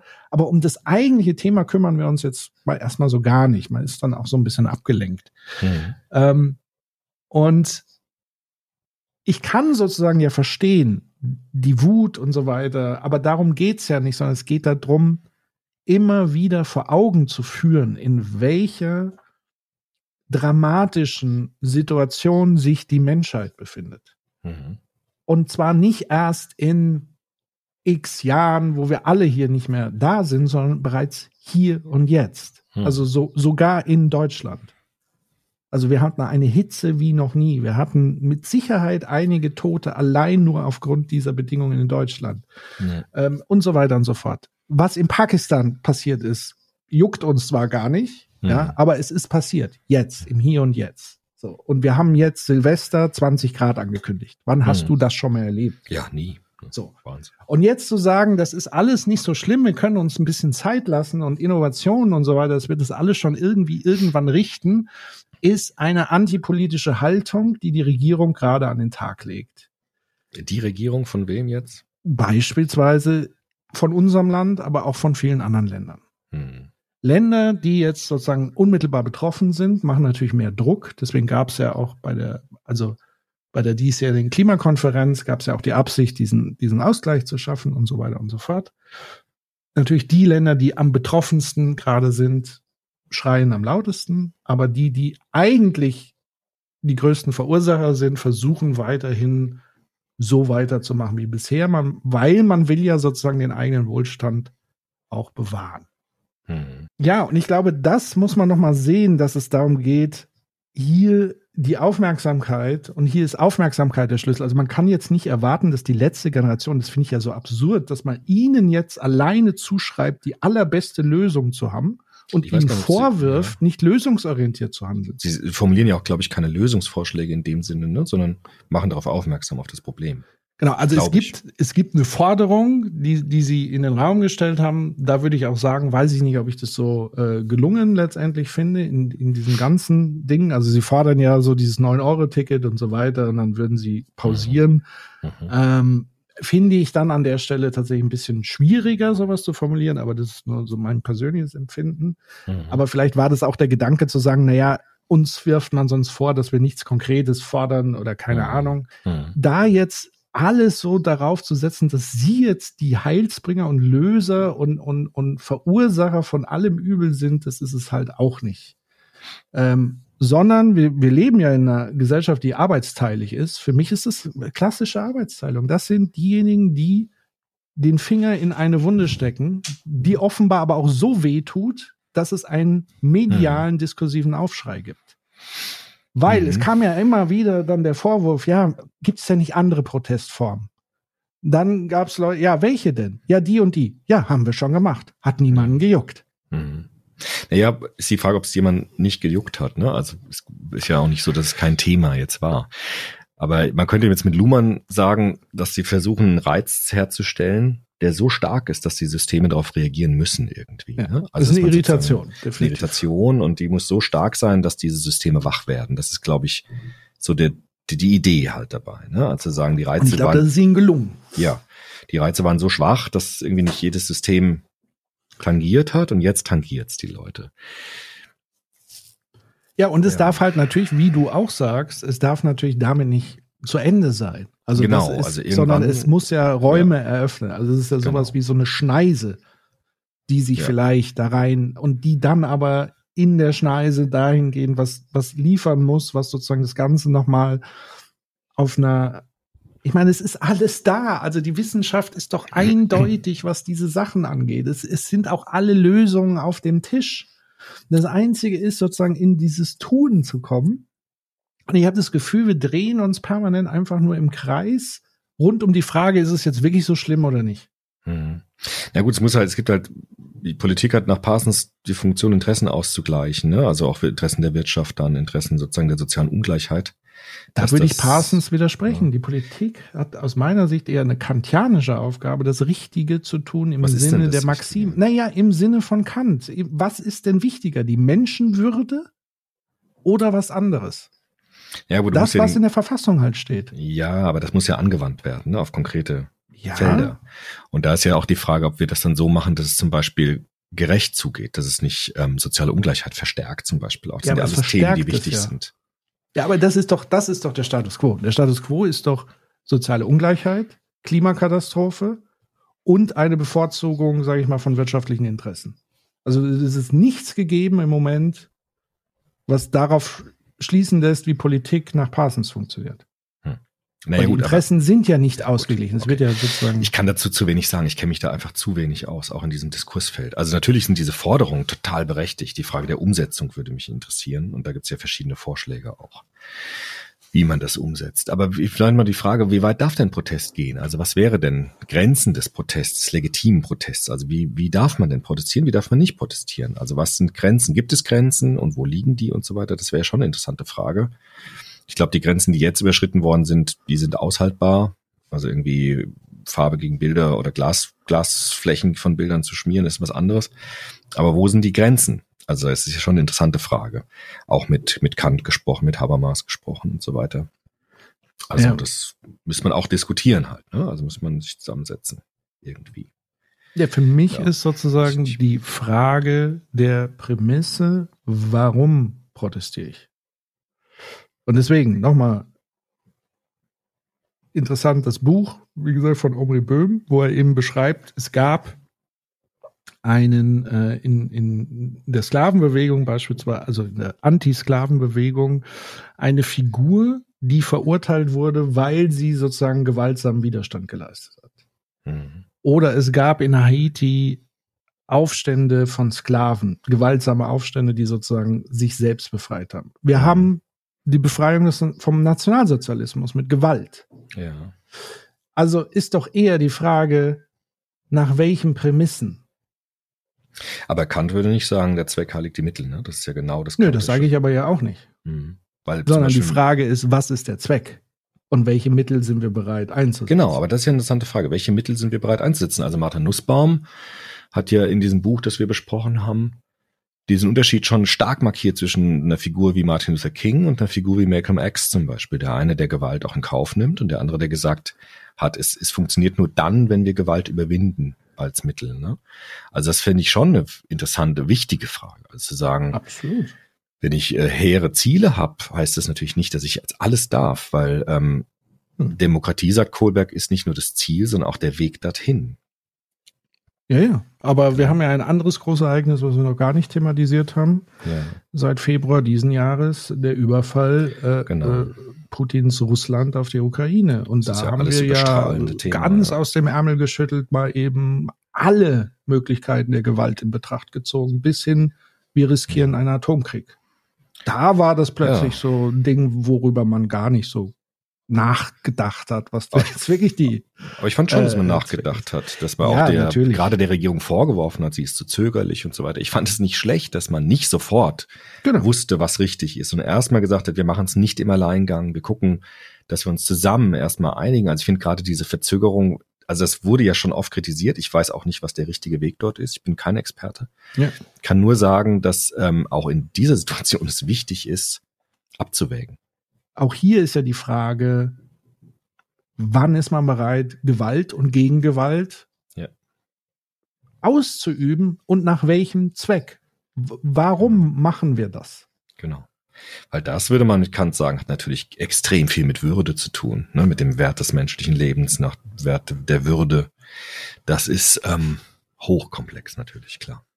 Das ist hochkomplex und man muss natürlich gleichzeitig schauen, und das sind auch Dinge, die ja immer wieder passiert sind, dass sozusagen der Krieg an sich nicht so seine eigenen Dynamiken entfaltet, dass eben wiederum, das haben wir ja auch erlebt, dass es dann wieder in Gegenressentiments umschlägt. Also dass man zum Beispiel das komplette russische Volk verantwortlich macht. Und Ja, man hat klar. dann wieder so neue Feindbilder, die man in, in, äh, äh, ins Leben setzt und so weiter. Und dass natürlich Krieg immer seine eigenen äh, schmutzigen Dynamiken hat, was wiederum auf der anderen Seite nicht heißt, dass man deswegen gar nichts tun sollte. Also es ist sehr kompliziert. Ja. Und äh, wir hatten ja auch ein, ein sehr intensive Auseinandersetzung rund um, um das Thema des Pazifismus, Mhm. was ich auch nochmal in- interessant fände, äh, mit dir zumindest kurz zu diskutieren. Also wir hatten ja zu relativ nach Kriegsbeginn diese Folge mit Kant zum Ja. ewigen Frieden. Und ich glaube auch hier, dass Pazifismus, wenn er nicht praktiziert wird im Sinne von die Ukrainer soll sich selber drum kümmern, wie sie klarkommt, so, die Mhm. muss sich unterwerfen. Ja. Das würde ja wiederum dem kantischen Grundgedanken widersprechen, der Würde. Ja. Ähm, sondern Pazifismus als eine Leitidee mitzunehmen, die mutig genug ist, Krieg Mhm. als Normalität in Frage zu stellen. Ja. Weil da, ja, aber das ist das, was mich, was mich wirklich umtreibt, ist, wenn Militärexperten sich hinstellen und sagen, das ist, Krieg ist die Realität. Sie gehört zum Leben dazu. ja. Da sage ich, nein. Das Mhm. muss immer ein Ausnahmezustand sein. Ja, also es mag sein, dass das immer stattfindet, aber ich darf es nicht als real Normalität Mhm. begreifen. Ja, das ist ja das, was der, was der Karl Popper sozusagen auch vergleicht, ne, mit Hegel und Kant. Also der gesagt hat, Hegel hat gesagt, äh, Gesellschaften brauchen immer wieder auch Kriege, um zu wachsen, ne, um sozusagen zu, weiterzukommen. Also zumindest Schüler dann von Hegel haben das gesagt. Und Kant hat eben genau das nicht gesagt, ne, sondern hat eben gesagt, Krieg ist etwas, was man auf, auf ewig eigentlich verhindern muss. Das sind ja auch so verschiedene Strömungen innerhalb sozusagen Geistesgeschichte, also zu sagen, was, was für eine Bedeutung hat Krieg? Und da gab es ja ganz lange diese Vorstellung, Krieg ist eigentlich was Gutes, was Wachstum generierendes, was irgendwie Gesellschaft voranbringt. Und Kant war ja genau der gegensätzlichen Meinung. Deshalb sagt ja auch Popper, dass Deutschland den großen Fehler begangen hat, im 20. Jahrhundert dem falschen Propheten zu folgen. Ne? Also dem Propheten Hegel eben zu folgen, der den Krieg gut hieß und nicht dieser, dieser Chance der kantischen Philosophie. Genau, ich würde das immer in Kombi sehen mit Hm. auch Machtinteressen, die auch Philosophen und Philosophien, also sei es jetzt auch nie, also Nietzsche ist ja nicht der Typ, der den Nationalsozialismus erfunden hat, sondern der Nationalsozialismus hat sich Nietzsche bedient, um das sozusagen auszunutzen aus ihren eigenen Interessen, was Nietzsche zum Teil Hm. niedergeschrieben hat. Hm. Das heißt, da muss man schon immer eine gewisse Unterscheidung machen. Ähm, bei Hegel kenne ich mich gar nicht aus, was er zum Hm. Thema Krieg gesagt hat, aber ich glaube tatsächlich, dass es Profiteure davon gibt, wenn man Krieg als etwas Normales und Gutes darstellt. Ja, absolut. Also der, der Popper hat gesagt, wir Philosophen, Philosophinnen haben Verantwortung. Also das, was wir sozusagen an Theorien produzieren, das muss man sich immer fragen, wer kann das denn auch in welcher Weise ausnutzen? Also das ist ja die Aufgabe auch der Philosophie, würde Popper sagen, immer gewahr zu sein, wie kann man denn das verstehen, was, was du da denkst? Und das muss man mit berücksichtigen. Auch wenn man es selbst vielleicht jetzt nicht direkt so gemeint hat, aber ähm, was man da auch draus machen kann. Auch Ja, hier haben wir ja wieder erlebt, sozusagen so ein bisschen dieses Entweder-Oder. Also jetzt einerseits so Pazifismus komplett in die Tonne treten Ja, schwer. und Also naiv, das würde ich auf jeden Fall, da würde ich auf jeden Fall dagegen halten. Über Frieden sprechen und diskutieren und reflektieren kann man nur in Friedenszeiten. Hm. Weil in Ja, Kriegszeiten hast du eine Waffe in der Hand. Ja, eben. Oder nimmst die Beine in die Hand und flüchtest. Also Kampf oder Flucht ist Mhm. dann der Minimalismus des eigenen Geistes im Mhm. Kriegszustand. Deswegen ist Krieg so gefährlich. Ja. Ähm, Ja, was, was ich halt, also ich äh, habe da auch nur das jetzt mitbekommen, auch was die Medien ja präsentieren. Aber was ich so erschreckend finde, ist, dass der Andreas Reckwitz ja dann doch auch irgendwie ganz krass recht hatte mit diesem Buch, Das Ende der Illusion. Also das war jetzt ja lange vor diesem Krieg geschrieben, aber was er ja auch nochmal zumindest implizit zeigt, ist, dass dieser kulturelle Fortschritt, wenn man das so nennen will, ähm, einfach nie garantiert ist. Also wir hatten ja diese ganzen äh, Bewegungen in Europa, auch Friedensbewegungen. Wir hatten unheimliche Versöhnungen in Europa, aber das garantiert eben nicht, dass es nicht wieder Krieg geben kann. Und das, das fand ich halt so krass, dass es so was wieder passiert. Also nach alledem, was wir doch schon auch äh, diskutiert haben, was wir reflektiert haben über Krieg, über Konflikte, dass das dann wieder passiert. Das ist wirklich so ein ganz deutliches Zeichen nochmal gegen Hegel für mich, ist die Geschichte des Menschen ist keine aufsteigende Linie. Also es gibt nicht diesen gesetzten Fortschritt, der sozusagen für immer dann gesetzt ist, sondern es gibt immer wieder Rückschritte, es gibt immer wieder Einbrüche, es gibt immer wieder diese Phänomene und deshalb dürfen wir, deshalb sagte Popper, also der Popper hat schon recht, der sagt, wir dürfen nicht aufhören, aufmerksam zu sein und das alles für, für selbstverständlich zu halten mit Frieden und Freiheit, Ja. Demokratie. Das ist, das war mir jetzt auch nochmal ganz klar in diesem Jahr. ja. Also in erschreckender Weise klar. Ja. Aber, und dann bin ich wieder bei Paul Watzlawick und seinem, ähm, wenn die Lösung zum Problem wird Hm. und äh, mehr desselben, Hm. es kann und darf nicht die einzige Lösung sein, in Aufrüstungsdynamiken zu denken. Nee. Also das muss man sozusagen an dem Punkt die Unterstützung gewähren, damit das und das passiert.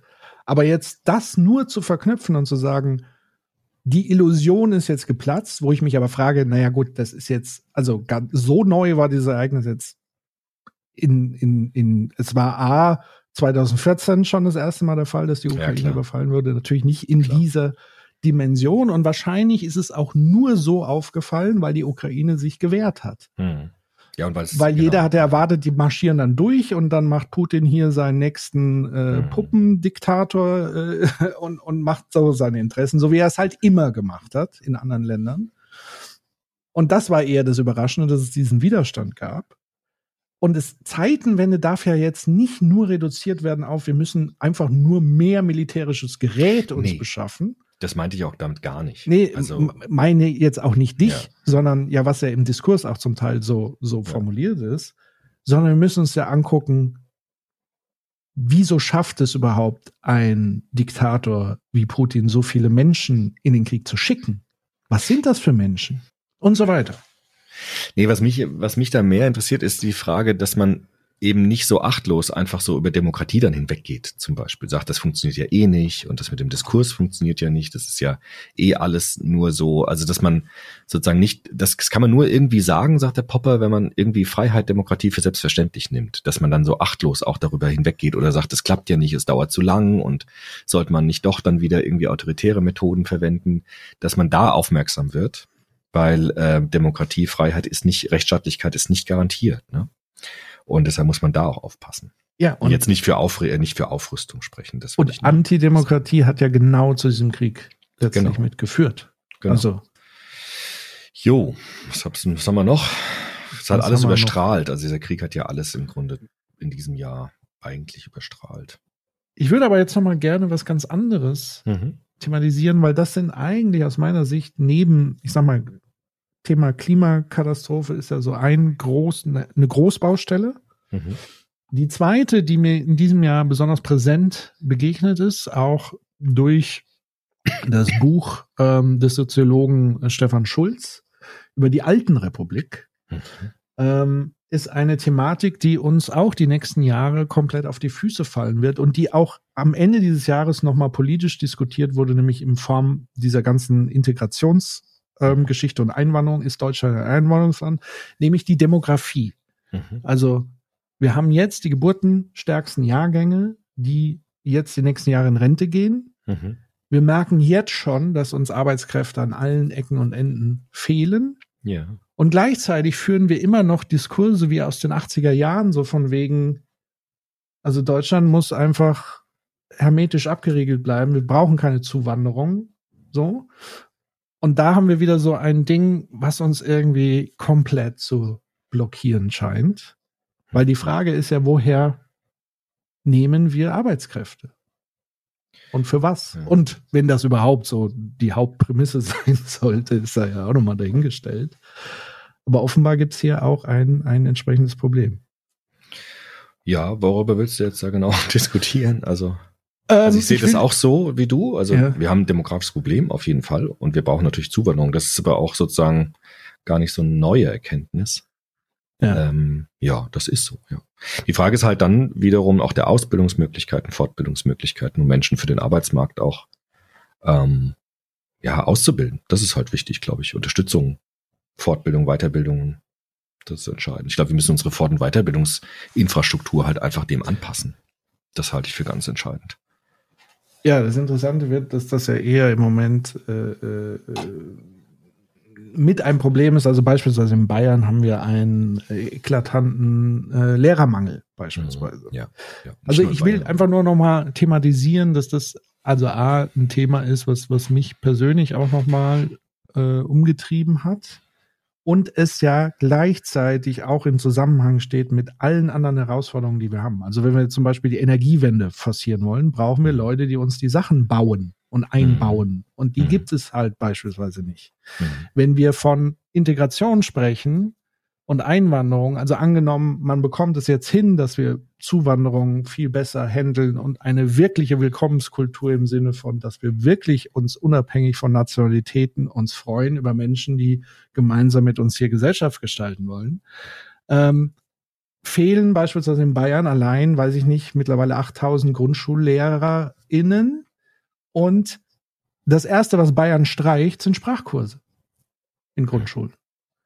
Also ich will einfach nur thematisieren, dass es so ganz komische Widersprüchlichkeiten gibt, die uns daran hindern, genau diese großen Probleme in Zukunft überhaupt angehen zu können. Das wollte ich einfach nur mal ansprechen an der Stelle, Mhm. weil es mich selber so ein bisschen Mhm. äh, umgetrieben hat. Mhm. Mhm. Ja, in Bezug auf Migration finde ich halt diese Perspektive von dem Aladdin El Mafalani interessant, von diesem Migrationsforscher, ähm, der gesagt hat, es gibt natürlich jetzt auch viel mehr Diskussion, viel mehr Diskurse über dieses Thema Integration, weil wir tatsächlich vielleicht sogar ein bisschen weitergekommen sind in diesem Thema Integration, weil er gesagt hat, es gibt auch viel mehr Stimmen jetzt, die mitsprechen Ja. bei diesem Thema. Also der Tisch, das hat immer so ein, das hat immer dieses Bild vom Tisch. Wer sitzt am Tisch und darf mitreden? Und da sind wir tatsächlich in den letzten 20 Jahren ein bisschen weitergekommen, vielleicht sogar, so dass dann aber auch neue Themen aufbrechen. Wir sozusagen etwas differenzierter werden, kleinteiliger werden, hat man Migrationsforscher gesagt. Ich weiß nicht genau, wer das war. Und das ist vielleicht sogar auch ein Zeichen davon, dass wir vielleicht in manchen Gebieten sogar ein bisschen weitergekommen sind, weil wir jetzt über bestimmte Themen auch nochmal neu sprechen und weil einfach mehr, viel mehr Menschen mitsprechen, Gott sei Dank. Ja. Und äh, da sehe ich auch vielleicht ein bisschen Hoffnung, dass wir da weiterkommen, weil einfach wir auch so damit vielleicht sogar ein bisschen weiter gekommen sind. Also wenn du an unsere Kindheit denkst, da gab es bestimmte Themen gar nicht, Ja. weil wir in diesem Integrationsbereich überhaupt noch nicht aufgestellt waren. Und das ändert sich jetzt in diesem Bereich. Es gibt natürlich aber auch dann neue Diskussionen, noch neue Konflikte, klar. Gibt's noch Fußball-Weltmeisterschaft? Ja, super. Hast Habe ich kaum verfolgt. Ja, kaum. Ich habe jetzt ähm, das Endspiel habe ich tatsächlich gesehen, weil das einfach ein spannendes Spiel war. Den Rest habe ich fast gar nicht gesehen. Ja. Interessant halt dieses Geschichte natürlich mit Menschenrechten, also wenn du jetzt mit Kant, ne, diese radikale Universalismus oder wie das Buch heißt, Ja. da sind ja jetzt wieder die Fragen, ne? Also was ist sozusagen, welch, inwieweit dürfen wir uns einmischen, auch in äh, Fragen der, der Menschenrechte auf globaler Ebene? Da wurde das ja auch thematisiert, wobei sehr unglücklich zum Teil, aber natürlich stellen sich die Fragen in der globalisierten Welt dann auch. Ja? Also was passiert auf dem auf der anderen Seite der Welt? Wie wird dort mit Menschenrechten umgegangen? Und wie, diesen Fragen müssen wir uns natürlich stellen. Das ist ganz klar und ist auch sehr sehr wichtig. Ja, ich fand es halt interessant, das ist so ein bisschen die Anlehnung an einem anderen Zitat. Es gibt ja so ein berühmtes Zitat, wir können uns eher das Ende der Welt vorstellen als das Ende des Kapitalismus, würde ich jetzt so ein bisschen ummünzen. In, wir können uns eher Menschenrechtsverletzungen vorstellen als äh, Mhm. die Abschaffung der FIFA und dieses Events. Das finde ich halt interessant. Also, dass wir bei all dem, wo Awareness und so weiter am Ende dann doch sagen, ja, also das ist uns schon auch irgendwie wichtig, dass die FIFA weitergibt und dass die weiter so, also weil jeder weiß ja, wie die FIFA agiert und Hm. agiert hat. Und dass wir dann nur über reine Symboliken wie, wie diese, diese Armbinde und so weiter dann meinen, wir könnten uns damit dann Hm. frei machen, aber alles andere bleibt dann so. Das finde ich halt faszinierend, dass, dass Menschen offenbar dazu in der Lage sind, diesen Spagat zu machen. Weil, und da würde ich mal interessieren, wie, wir haben ja irgendwann mal eine ganz frühe Folge über Fußball gemacht, Stimmt, ja. weil ich habe so die Theorie, dass man dieses Phänomen Fußball, da musste ich irgendwie an Hartmut Rosa und seine Resonanztheorie denken, Mhm. Ja. dass sozusagen dieses Gefühl Fußball, also dieses Mitfiebern, also dieses Spiel an und für sich, das was, warum Menschen ins Stadion gehen und so weiter, Hm. dass das so eine Resonanzbeziehung Ja. zu sein scheint, dass Leute da drin aufgehen können, gemeinsam mit anderen das und so weiter. Und dass das, was aber sozusagen kommerzialisiert darum herum entstanden ist, nämlich in Form Ja. der FIFA, etwas, ein, ein verbrecherisches Konstrukt ist, was sozusagen das nur zustande hält, weil es auf der anderen Seite diese Resonanzbeziehung gibt. Was Ja. man den Leuten auch nicht vorwerfen kann, eine Liebe zum Fußball zu entwickeln. Ja. Naja, klar, das, also das ist, glaube ich, schon der Punkt. Also, dass es ähm, dann wieder eine Industrie drumherum gebaut wird, ne, die nach den Regeln von Profitmaximierung funktioniert. Ähm, Aber dann auch noch so dreckig. Also man kann ja Profitmaximierung so oder so spielen, aber das ist ja wirklich ins bis zum Mhm. Äußersten getrieben. Das, das fand ich halt wirklich bemerkenswert.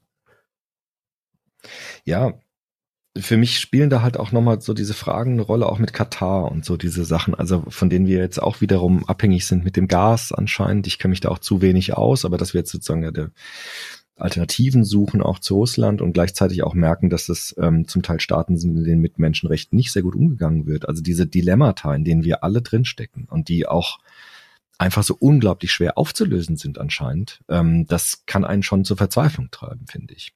Also es ist äh, natürlich jetzt ganz leicht, über die FIFA zu schimpfen und so. Ich gehe da auch mit und so und das ist auch ganz schlimm. Aber was mich auf einer tieferen Ebene interessiert, ist doch nochmal die Frage, was du es ja immer wieder so andeutest, also diese Universalisierung von bestimmten Normen und Werten. Also dieses Buch, was du da hast, Mhm. ne? radikaler Universalismus. Was heißt Mhm. das in Bezug auf diese Fragen? Was heißt das in Bezug auf, auf Wirtschaftlichkeit, auf den Umgang mit anderen Staaten, in Bezug auf den Anspruch der Durchsetzung universeller Menschenrechte? Also das ist einfach so, es wird immer komplizierter, habe ich das Gefühl. Und ähm, ja, und trotzdem dürfen wir uns natürlich nicht von diesem Universalisierungsbegriff natürlich verabschieden. Das wäre das Allerschlimmste. Und Ja, das also- sehe ich bei diesen Fragen. Also ich, da ist es einfach unglaublich schwer. Der wichtige Punkt an dem Thema Universalismus ist zum einen zu klären, dass er der Fall ist. So. Was der Fall ist, was heißt der Fall ist. Naja, dass es sowas wie universelle Menschenrechte gibt. Menschenwürde, nicht. würd Ich mal Also sagen. Menschenwürde, nicht. sage ich mal so. Ja, Gibt gibt's es eine die? Menschenwürde? Gibt es das? Ja. So. Kant sagt ja. Ja, ich würde sogar sagen, auch selbst wenn Kant das nicht sagen würde, würde es sie geben. Aber wir haben sie natürlich nicht so wie Arm und Beine, ne? so würde äh, Heiner Bielefeld sagen. Also empirisch gesehen, natürlich haben wir Menschen Würde, aber nicht so, wie wir jetzt irgendetwas anderes haben als, als ein etwas von uns. Ne? Ja, vor allen Dingen ist es ähnlich wie bei Freiheit. Wir merken es vor allen Dingen, wenn, wenn Genau. sozusagen sie in Gefahr ist, Genau. ähm, letztendlich. Und ich würde aber trotzdem sagen, dass ein Mensch ohne Würde letztendlich kein Mensch mehr. Also da macht das, das Menschsein Mhm. an sich ist für mich unmittelbar gekoppelt an dem Würdebegriff. Das macht Mhm. den Menschen erst zum Menschen. Ja. Sonst wäre es Materie oder Tier oder keine Ahnung. So. Mhm. Auch wenn man da natürlich sagen kann, haben andere Lebewesen Tja. auch Würde und so weiter oder zumindest Genau. ein Recht darauf, etc. Mhm. Ähm, also das ist nochmal der eine Punkt, den man geklärt haben will, muss, wie auch immer. Weiß ich nicht, weil es gibt ja Leute, die auch das als verhandelbar sehen. Und der zweite wichtige Aspekt ist, dass nur weil permanent gegen die Menschenwürde verletzt wird, also sozusagen gegen die Normen verstoßen wird, heißt es nicht, dass die Norm falsch ist. Ja, das ist ja eh klar. Das ist ja klar. Nein, es ist nicht, Das ist ja nicht klar. für alle klar. Das Mhm. ist ja das Problem. Mhm. Ähm, dass dann viele sagen, naja, es wird so äh, äh, oft, das ist ja genau das gleiche wie beim Thema Pazifismus. So zu sagen, ja, Krieg ist doch alltägliche Realität, dann verabschieden wir uns vom Pazifismus. Oder das gleiche zu sagen, es wird doch permanent gegen Menschenwürde verletzt, also verabschieden wir uns doch von dieser Idee der Menschenwürde. Und es gibt, glaube ich, tatsächlich Menschen, die sozusagen als andere Prämisse dagegen das Gesetz des Stärkeren sehen. Also Ja gut, es gibt ja auch, es gibt ja auch Po- Positionen, die sagen, Menschenwürde oder Menschenrechte ist sozusagen ein westliches Konstrukt, ne? Genau. das sozusagen in einer bestimmten Region der Welt entstanden ist, was man nicht einfach so übertragen kann, vielleicht auf andere Gesellschaften und so weiter. Und das halte ich für falsch. Ja, aber das ist begründungsbedürftig. Also ich hatte selbst diese Position schon im Soziopod, die du kritisiert hast. Welche? Also als ich diese Universalisierung Ja. von bestimmten Werten. Also da war man schon an einem Punkt, wo es sich eher jetzt dreht. Also wo du jetzt sagen würdest, das hältst du jetzt für falsch, aber das hast du auch mal kritisiert früher. Ja, natürlich. Heißt ja So nicht, begründungsbedürftig. Richtig Begründungsbedürftig, gesehen ne? habe. Ich habe auch in der äh, in, in, in vergangenen Jahren immens eigentlich äh, Ja. äußerst äh, neoliberale Positionen eingenommen. Also da mache ich mich tatsächlich nicht von frei. Deswegen bin ich ja froh, Hm. dass äh, wir diese Dialoge haben und immer Hm. wieder dazulernen. Und ich, Also ich sehe das auch so, dass Menschenwürde universalisierungspflichtig ist. Also ich sehe das auch so. Aber es ist natürlich erstmal jetzt eine Aufgabe, das zu begründen halt. Ne? Genau, also es ist ja so, wir haben ja in der Vergangenheit also auch viel über Konstruktivismus und so weiter gesprochen. Genau, das ist eine Konstruktion. Und da waren wir ja, genau, da war ja sozusagen die umgekehrte, was Hm. heißt umgekehrt? Du bist ja heute, hast ja keine andere Position jetzt eingenommen. Eigentlich nicht, So, in dem eben. Punkt nicht. Also deswegen bin ich dir eigentlich jetzt sozusagen auf Ding. Aber dazu hat eben auch dieses Buch mit beigetragen. Also es war sowieso so, dass ich den Konstruktivismus, deswegen habe ich ja oft auch gesagt, wir müssten eigentlich mal alte Folgen wieder neu ja, diskutieren, weil zumindest bei mir viele Dinge sich äh, im Laufe äh, des Alters und der Sichtweisen und man lernt halt einfach dazu, man liest Dinge, man sieht Dinge und, und deswegen verändern sich auch Einstellungen und so weiter. Und ich würde heute auch sozusagen, ich würde jetzt nicht den Konstruktivismus per se in eine Tonne treten, sondern ich würde sagen, Vorsicht, wie man ihn anwendet. Mhm. Und es gibt Dinge, die nicht anwendbar wären. Und das wäre aus meiner Sicht im Zuge dieser Universalismen oder dieses Universalismus. Da hat es einfach seine Grenzen. Mhm. Und es spielt auch gar keine Rolle, äh, ob man sagt, es ist konstruiert oder nicht, weil es ist trotzdem der Fall. So, von daher hat sich doch schon mal zehn Jahre Soziopod Mhm. für diese Erkenntnis. Ja, ja, das sind ja genau die großen Fragen. Ja, aber Naja. was sagst du denn jetzt zu, zu FIFA und WM? Weitermachen? War Also, das okay? oder? Ich habe überhaupt keine Ahnung von Fußball. Null. Ja. Das äh, habe ich ja auch, glaube ich, damals erkannt, als wir die Soziopod-Folge über Fußball gemacht haben. Aber muss man da das haben, um darüber zu sprechen? Also wie gesagt, ich kenne auch diese inneren Strukturen von FIFA und so nur durch das, was die Medien so präsentieren. Ich habe da nichts zu gelesen. Ich kenne auch keine Leute, die sich damit auskennen. Ich kenne jetzt nur das von den von den Medien. Natürlich scheint da extrem viel schief zu laufen. Das muss man aufarbeiten und so weiter. Das äh, muss man machen. Nur was für mich jetzt soziologisch interessanter ist, ist nochmal die Frage, mh, ja, eben wie mit dieser Menschenwürde. Also wie kann man Menschenwürde so begründen, dass tatsächlich alle Menschen auf der Welt einsehen können, dass das wichtig ist. Also das ist das, was der Kant ja will. Also der Kant würde sagen, man kann Würde so argumentieren, dass jedes intelligente Wesen in der Lage sein können muss, zu verstehen, dass das eine absolute, unhintergehbare Voraussetzung ist des Menschseins, so wie du das gesagt hast. Es gibt andere Positionen, wie die von Hans Joas zum Beispiel, die ich total spannend finde, der gesagt hat, rein über Argumentation läuft das gar nicht, weil ähm, es gibt dort andere Ebenen, die mit berücksichtigt werden müssen, zum Beispiel die der Erfahrung. Also Mhm. Ha- Hans Joas hatte dieses sehr schöne Buch geschrieben, Die Sakralität der Person, habe ich gerade nochmal geschaut, Mhm. wo er sagt, also es gibt in der Geschichte bestimmte Erfahrungen, in denen Menschen evident wird, dass etwas falsch ist. Das war zum Beispiel in der Antisklavereibewegung so der Fall. Das Mhm. hat er auch zitiert in seinem Buch oder das hat- führt er an als eine Erfahrung, in denen Menschen das Gefühl haben, von Werten ganz stark ergriffen zu werden und äh, ganz evident Menschen wird, dass das falsch ist, was dort geschieht. Mhm. Und von dort aus versucht er, so eine Universalisierung der Menschenrechte zu formulieren, indem man Geschichten sammelt, könnte man sagen, in denen Menschen dieses Unrechtsbewusstsein haben und in denen Menschen Erfahrung machen, dass etwas falsch läuft in der Lebenswelt, in der die, sie sich bewegen. Mhm. Und er versucht quasi diesen erfahrungsorientierten Zugang. Er kommt da auch aus dem Pragmatismus bei, bei John Dewey und, und so. Und er sagt, wir brauchen Narration, also lebendige Geschichten, in denen wir plausibilisieren können, warum etwas für uns eine unbedingte Bedeutung hat. Hm. Weil das ist ja auch das, was uns dann motiviert, zum Ja. Beispiel auf die Straße zu gehen, zu protestieren und so weiter. Dass wir es irgendwie aus unserer Identität heraus tun. Also aus der Frage, wer bin ich in dieser Welt? Was macht meine Person aus in dieser Welt? Und da sammelt er gewissermaßen historisch bestimmte Ereignisse und Prozesse, die dazu geführt haben, dass dieser Begriff der Menschenwürde immer stärker wurde im Bewusstsein. Da kritisiert er auch Foucault. Also da würde er sagen, Foucault hat Unrecht, wenn er sagt, das sind immer nur Machtspiele und Machtmasken. Sondern es gibt tatsächlich diesen Prozess, in dem die einzelne Person, das einzelne menschliche Leben sakral wird, also Mhm. heilig wird. Und wo wir sagen, keine, also das, das, der Zweck heiligt dann nicht mehr die Mittel, ja, also Mhm. Menschen zu foltern zum Beispiel, Ja. um ein höheres Ziel zu erreichen. Das, weil das geht dann nicht mehr, weil, der, weil die Person selbst sakral geworden ist. Hm. Und das zeichnet er sehr differenziert historisch, soziologisch nach. Und äh, das müsste man jetzt tatsächlich auch weiter anwenden. Zum Beispiel auch, was dieses Jahr war, diese unglaublichen äh, Proteste im Iran zum Beispiel, Hm. wo man gesehen hat, dass Menschen einfach, dass es ihnen evident ist, dass dort etwas falsch ist Ja. und äh, Leib und Leben riskieren, um diese Geschichten des Unrechts zu artikulieren. Ja.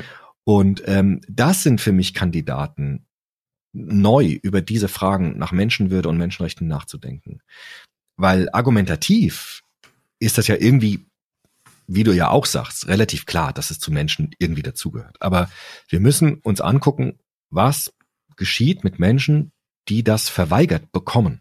Hm. Und wie erzählen die Menschen über ihr Leben, äh, dass das, dass das missachtet worden ist. Und da finde ich es hochinteressant natürlich im Zuge der WM, Menschen zu hören, die dort unter menschenunwürdigen Bedingungen gearbeitet haben. Das ist wichtig und das muss gehört werden. Das muss gehört werden, was Menschen, was Frauen und Männer im Iran zum Beispiel jetzt gerade machen und erleiden. Das, das ist wichtig für die Frage nach Menschenwürde.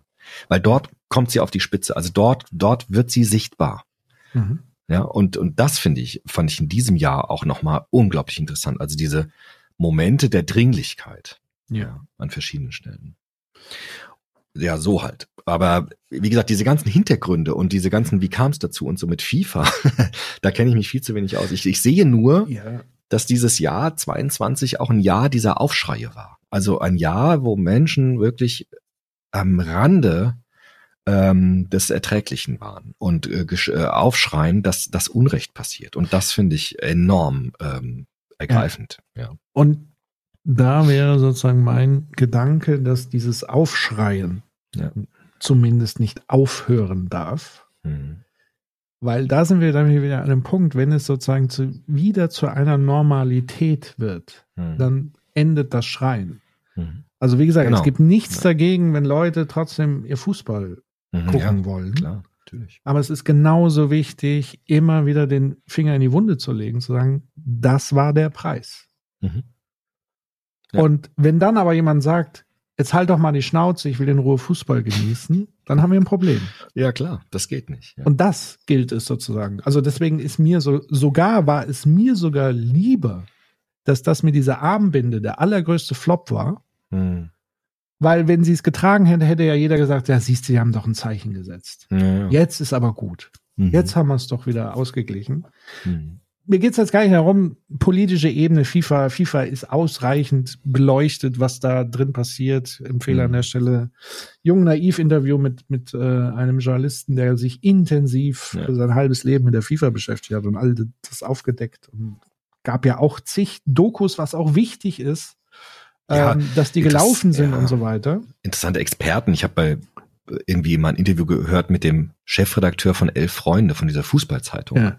Da wurde mir jetzt auch deutlich, was das für ein Kosmos ist. diese, Ja. diese Fußballwelt. Also, Absolut. das ist e- enorm. Also das ist ja, ähm, das Fußball war ja ist auch ein super soziologisches Phänomen. Ja, ja, das war, das damit habe ich mich nie beschäftigt, aber es lohnt sich natürlich da hinzuschauen, klar. Und deswegen, also es wäre auch zu wenig zu sagen, Fußball ist banal und wir, wir nehmen sozusagen den Kauf dieser Banalität, ähm, diese Verletzung der Menschenwürde, würde ich sagen, wir nehmen auch für andere Banalitäten so viel äh, Verletzung der Menschenwürde in Ja, Kauf. natürlich. unser Smartphone etc. pp, unser äh, Alltagsleben. Aber es ist eben wichtig, immer wieder diesen Finger in die Wunde zu stecken, weil nur so, und das ist schwer aushaltbar, aber das soll es ja sein. Klar. Weißt ist du? auch, ist auch albern zu sagen, Fußball sei nicht politisch, weil Ja. nach Hannah Arendt ist alles politisch. Jede Handlung ist politisch. Ja, und wir haben es ja gesehen, wie politisch war. Also am Ende äh, Messi dann diesen Umhang umzuwerfen als Symbol der Vereinnahmung etc. Dann sozusagen die ganzen Staatschefs, die da oben äh, äh, kampieren. Elon Musk, der noch äh, um Geld gebettelt hat, offenbar.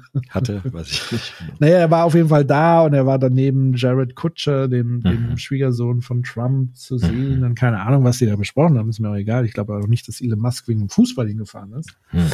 Ähm, so, also Ja, und jetzt sind wir in der Bredouille, wahrscheinlich dort auch Gaslieferungen zu bekommen aus äh, einem Ja, solchen. Staatensystem. Und das sind die Dilemmata der, der Politik halt, ne? Ja, aber auch natürlich. Weil wir auch nicht soziale Ungleichheit verschärfen wollen, damit, dass Leute ihre, ihre Rechnung nicht mehr bezahlen können. ja, aber Natürlich. soziale Ungleichheit hängt jetzt nicht nur unmittelbar am, am Gashahn von Katar. Ja, nicht nur, aber halt deswegen wird's ja gemacht, Ja, damit also die es Preise dann zu nicht wenig komplett zu sagen, das explodieren. wäre jetzt die einzige Begründung und gleichzeitig mache ich aber gar nichts gegen Ungleichheit. Ne, das meine ich ja nicht, aber ich will ja nur zeigen, dass diese dilemmatische Struktur des Politischen so krass halt dann ist in solchen Situationen. Ja, aber sie wird auch oft sozusagen als Narrativ hergenommen, damit man auch nichts verändern muss. Also Ja. man, man kann natürlich, also es ist das gleiche wie zu sagen, die, das ganze Thema Energiewende, da bin ich jetzt natürlich auch technisch ein bisschen tiefer und so weiter drin. Aber das hat man halt einfach komplett liegen gelassen. Und jetzt Hm. macht man aber wieder so ein bisschen den gleichen Fehler. Ich verstehe ja, dass man Hm. kurzfristig jetzt versucht, aber man entwickelt nicht parallel langfristig den, den Alternativplan, sich wirklich loszulösen. Ich glaube, dass dieses Dilemmata auflösbar ist, vielleicht nicht von heute auf morgen, aber man sollte Hm. zumindest drüber nachdenken und daran arbeiten. Und das sehe ich im Moment gar nicht. Also Hm. ich sehe, dass ein, ein Kanzler nach Afrika zum ersten Mal seit langem wieder ein deutscher Kanzler in afrikanischen Ländern unterwegs ist. Und was, was will er jetzt mit denen dort bauen? Fossile Anlagen. Warum Hm. keine mit erneuerbaren Energien und, und diese Dinge vorantreiben und so weiter? Hm. Also da stehen auch noch industriell äh, äh, Wirtschaftsinteressen der alten Akteure im Vordergrund. Das darf man auch alles nicht unterschätzen. Hm. Dass es sozusagen auch Lobby gibt, die dieses Erneuerbare falsch finden, gegen ihre Interessen sind. All das darf man nicht außen vor lassen. Also es ist nicht nur so ein Dilemma, sondern es sind noch andere Sachen sozusagen da, dabei Mhm. sozusagen. Aber ja, klar, Ja. kurzfristig ist es eine andere Form der Abhängigkeit. Mhm. Und, Und es ist ja auch nicht Ja. so, dass wir das, dass äh, PolitikerInnen das jetzt nur sozusagen kaltlächelnd machen. Also ich finde gerade an so einer Figur wie Habeck sieht man ja, und der artikuliert das ja auch zum Teil, in welchen Problemsphären er drin ist und wo er auch sagt, ich habe im Moment jetzt kurzfristig keine bessere Lösung parat, ja. Und das finde ich irgendwie auch nicht schlecht, dass jemand sagt, ich, ich bewege mich in krassen äh, Gewässern, muss äh, sowas umsteuern, was jahrelang auch versäumt worden ist, wahrscheinlich, wie du sagst. Und ich komme da auch nicht mit einem komplett äh, kalten Lächeln da raus, ne? Sondern es, es ist einfach dilemmatisch. Und das finde ich schon interessant, dass man das auch sieht, ja, jetzt in der Politik. ja, Ja. definitiv. Aber wie gesagt, das ist dann, das ist ja im Moment so die Herausforderung in, in der jetzigen Regierung, dass es ja auch nicht eine wirkliche stringente Position gibt. Ja. Ähm, das heißt, man ist sozusagen wieder im kurzfristigen Krisenbewältigungsmodus, aber langfristig Hm. die Dinge zu formulieren, ist halt schwierig, wenn dann auf der anderen Seite immer wieder gesagt ist, kein Geld dafür da und hier und da und pipapo und deswegen machen wir alles so wie bisher. Ja. Oder auch mal grundsätzlich die, die Logiken in Frage zu stellen, also was wie die Wachstumslogik einer Wirtschaft in Frage zu stellen, ähm, ja. die unmittelbar gekoppelt ist zumindest im Moment. Bisher hat man ja auch noch gar keine anderen Lösungsvorschläge uns formuliert, außer zu sagen, wir müssen irgendwie Wirtschaftswachstum entkoppeln von Ressourcenverbrauch. Mhm. Ja, aber wie? So. Ähm, das sind halt so die, die großen spannenden Fragen dahingehend. Und die Mhm. werden sich im Moment nicht gestellt, weil alle natürlich nur wieder im Krisenmodus, wir müssen kurzfristig und wir geraten dann aber in die gleichen Fänge, in die wir vorher schon geraten sind. Mhm. Und das gleiche erleben wir mit China beispielsweise hier. Mhm. Ähm, Verkauf des Hamburger Hafens an China, ähm, wo man sich ja genau die gleiche Frage stellen kann. wa- Was sollte jetzt China im Gegensatz zu Russland anders machen, beispielsweise in der Frage rund um Taiwan? Ja, das weiß ich auch nicht. So, Hm. und dann, dann macht man wieder das Gleiche und, und setzt wieder auf dieses äh, Wandel durch Handel, was ja, wo wir attestiert haben, das hat bei Russland nicht funktioniert. Warum sollte es jetzt bei China funktionieren? Ja, sehr schwierig. Also ein selten schwieriges Jahr wieder mal. Man steht mit lauter Fragezeichen. Das nächste wird wahrscheinlich nicht besser, Furchtbar. aber ich glaube tatsächlich, dass eben Krisen und Krisendichte leider mitunter die Voraussetzung ist, um, um Dinge zu wandeln. Da bin ich, Hm. glaube ich, sehr dialektisch, was das angeht. Hm. Würde mir natürlich anderes wünschen, nämlich eher äh, Vorausschau, vorausschauendes Denken, langfristiges Denken, vernetztes Denken, weil wie gesagt, die Wissenschaft hat alles dargelegt, es ist alles da. Und das führt uns so ein bisschen dann eben wieder auf diesen Ruth-Kohn-Ansatz, der es halt sehr, sehr schwierig macht, diesen auch äh, wirklich umzusetzen. Ja, aber ich glaube, wir haben einfach keine andere Wahl. Also irgendwann müssen wir uns wieder zusammensetzen und die Dinge besprechen. Also es geht einfach nicht anders. Wir müssen irgendwann, wie der Habermas sagt, miteinander einen vernunftgeleiteten Diskurs führen. Wir haben ja nichts anderes. Oder wir sagen, am Ende bleibt halt jemand übrig. Aber was würde sie denn sagen, wenn sie die Regel aufsetzt, Achtung vor dem Leben? Ja. Und es gäbe einen Akteur, der sagt, nö. Was passiert dann? Das weiß ich nicht, was sie dann sagen will. sie dreht es ja eher um. Also sie sagt, Ja. äh, ich bin bereit, mit Menschen guten Willens einfach ähm, zu gucken, wie funktioniert Interaktion, wenn sie fruchtbar ist. Also diese, auch der Habermas, das wurde mir in Kempten nochmal klar. Der Habermas ist kein Politiker und der ist auch keiner, der irgendwas postuliert oder jetzt irgendwelche Forderungen stellt, sondern er erforscht. Also Habermas ist ein Wissenschaftler. Ja. Er erforscht, wie kommunikative Vernunft funktioniert. Und das Funktionieren macht könnte und funktioniert. Nein, und wie sie funktioniert. Also er sagt ja. in der Lebenswelt machen wir das ständig. Er guckt zum Beispiel das Bundesverfassungsgericht sich an. Wie machen die das? Er guckt sich demokratische Strukturen an. Wie machen die das? Wie funktioniert das? Und Ruth Kohn, denke ich, hat auch durch ihre Erfahrung einfach gesehen, was klappt denn? Und das hat sie versucht dann herauszuarbeiten. Dass das nicht immer klappt und nicht immer geschieht, ist ja vollkommen klar. Nur ich glaube, dass diese Forscherinnen und Forscher versucht haben zu ertasten, was für Möglichkeiten haben wir denn? Also Mhm. wo sehen wir denn, was funktioniert? Und Habermas würde sagen, wir erforschen die Möglichkeiten der kommunikativen Vernunft. Und die sehen wir auch in bestimmten Punkten. Das habe ich in Kempten ja gesagt. Also wir tun das in der Lebenswelt. Ganz oft. Also wenn wir kleine Probleme haben, dann setzen wir uns kurz zusammen und klären das. Ja, das ist ja kommunikative Vernunft. Und der Habermas erforscht die kommunikative Vernunft. Und genauso ähnlich, finde ich, macht das Ruth Kohn, indem sie sagt, aus meinen therapeutischen und pädagogischen Erfahrungen kann ich bestimmte Dinge ableiten, bei denen ich gesehen habe, dass sie funktionieren. Und Diskussionen funktionieren am besten, indem ich mich auf bestimmte Grundlagen erstmal einige. Ja, also der Mensch ist eine psychologische und biologische Einheit. Er ist autonom und abhängig voneinander. Deshalb brauche ich eine grundlegende Achtung vor dem Leben. Sonst wird es nicht funktionieren. Dass das natürlich nicht immer passiert, ist klar. Und sie, glaube ich, hat auch keinen Vorschlag, was mache ich jetzt mit jemandem, der das nicht ähm, respektiert. Ja, würde sagen Therapie, wenn er bereit dazu ist. Irgendwie so. Aber ich glaube nicht, dass sie jetzt sagen kann, in jedem Fall, was machen wir jetzt mit, mit Diktatoren oder so. Das ist gar nicht ihre Frage.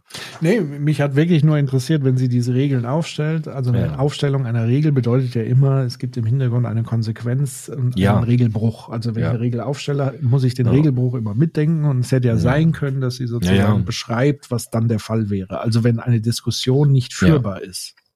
Ja, dann, wenn sie nicht führbar ist, ist sie wahrscheinlich nicht führbar. Also sie sagt schon, zum Beispiel diese Störungen haben Vorrang, ne? Also wenn jemand irgendwie zeigt, dass er irgendwie Aggressionen hat oder dann immer wieder so schreit oder so, dann würde man tatsächlich sagen, sag, was dich stört. Also sag, was dich ärgert. Hm. Wie der Jesper Juhl, ne, zu Kindern. Also ich möchte nicht, dass du mich anschreist, aber ich möchte wissen, warum bist du wütend. Erzähl mir, warum du wütend bist. Ja. Aber ich möchte nicht, dass du mich anschreist. Und so geht sie ja mit Störungen um. Auch das ist natürlich eine Sache, die nicht immer aufgehen wird. Und ich, das- das ist ja, das ist ja das, was ich so versucht habe zu sagen. Also ich bin so ein Fan von diesen Konzepten der 70er und 80er Jahre, wo ich so sehe, welche großartigen Ideen es des kommunikativen Handelns es gibt und bin so schockiert, wenn man das ja sich anguckt, wie oft das halt missachtet und scheitert. Naja, weil ja in diesem Konzept eine entscheidende Rolle ungeklärt ist. Ja, Nämlich, wer übernimmt die Moderation? ja doch, da- das sagt sie, ist ganz wichtig. Das ist eine Ja, aber wer übernimmt es in der Gesellschaft? Welche Funktion, Hm. welches Gesellschaftssystem übernimmt oder müsste diese Funktion übernehmen? Sind es die Medien? Ist es die Hm. Politik? Ist es, also, das ist doch die ungeklärte Frage, Naja, gut, dass es nicht stattfindet. Aber da würde man ja sagen, es gibt bestimmte Subsysteme, die bestimmte äh, Leitungen brauchen. Ja? Also in Betrieben braucht man bestimmte Leitungskonstruktionen, in politischen Institutionen bestimmte Leitungskonstruktionen. Da gibt es Ja, ja, dann auf ja verschiedenen Ebenen Leitungen. Ja, ja, aber es muss ja jemanden geben, der sozusagen sagt, wir schaffen jetzt diesen Rahmen, Mhm. das zu machen und wir Hm. besetzen die Rollen. Mhm. Diese Instanz muss es ja erstmal geben. Im ganz Großen ist es ja die Verfassung, würde man sagen. Ne? Also jetzt für Deutschland gesprochen. Das ist ja sozusagen die Rahmung. Mit den Ja. Grundrechten, wie du gesagt hast, Menschenwürde. Ja, ja, aber Leben. ganz pragmatisch gedacht.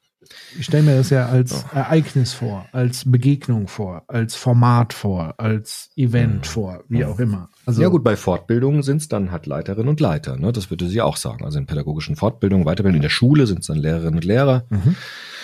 Schulsozialarbeiterinnen, Sozialarbeitern im Jugendbereich zum Beispiel. Also die, die dann die Leitungsposition haben. Das wäre aber dann doch fast eine ganz neue fehlende Funktion in der Demokratie letztendlich. Also mal angenommen, man würde tatsächlich dieses Konzept auch ernst nehmen, was ich auch wirklich befürworten würde. Ja.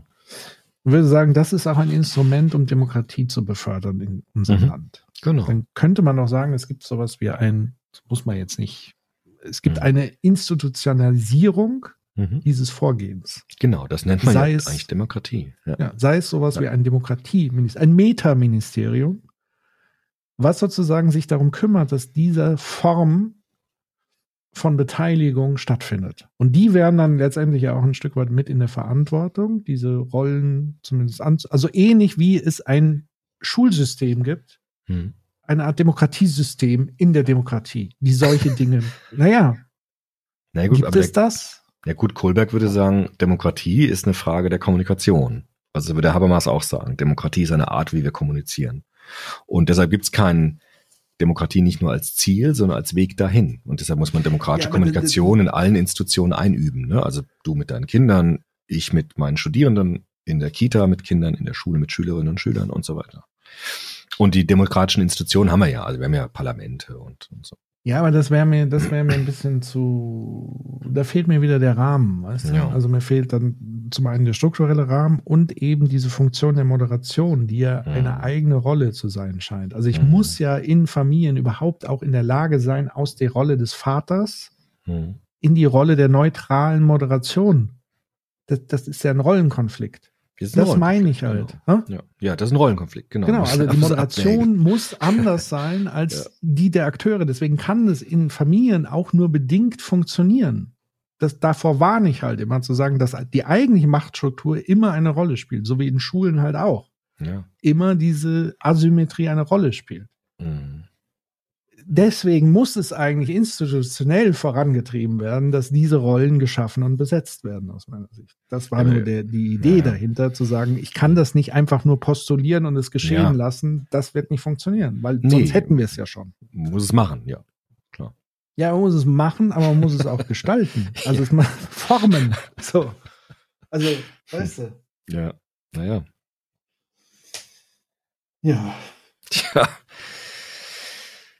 Dieter Henrich ist gestorben. Das Ja. hast du mir noch geschrieben. Du hast ja eine persönliche ja, großartiger Philosoph. Verbindung mit ihm. Du hast Toll. auch persönlich mit ihm gesprochen. Ja, ich habe ihn angeschrieben, einfach weil ich äh, seine Theorie toll und Be- Bewusstseinsphilosoph und habe ihn gefragt, ob er noch Sprechstunden hat. Das haben ja manchmal emeritierte Professorinnen und Professoren. Mhm. Und da hat er mir ganz freundlich zurückgeschrieben, nee, Sprechstunden an der Uni habe ich nicht, aber kommen Sie doch einfach mal bei mir für, zu Hause vorbei. Ja. Total überraschend für mich, weil das ja wirklich ein weltbekannter Philosoph ist. Ich habe ja gar keine Philosophie studiert, geschweige denn bei dem. Und dann hat er mich eingeladen auf einen Kaffee nach Stuttgart, wo er gelebt hat. Und es war mit der beste Nachmittag irgendwie. Also habe ich mehr gelernt als in so manchen Semestern an der Uni, weil der mir nochmal Mhm. den Kant zum Beispiel erklärt hat halt. Also ich glaube, von dem habe ich jetzt verstanden, was der Kant so denkt, weil der mir in diesem drei, vierstündigen Gespräch das alles nochmal äh, so Mhm. erklärt hat, dass ich, also da profitiere ich, glaube ich, mein ganzes Leben von. Und deshalb bin ich dem wirklich echt ernsthaft dankbar, weil ohne diese Begegnung hätte ich manche Dinge einfach nicht kapiert. Und soll das ich dir was sagen? ist echt wichtig für mich. Ja. Hm?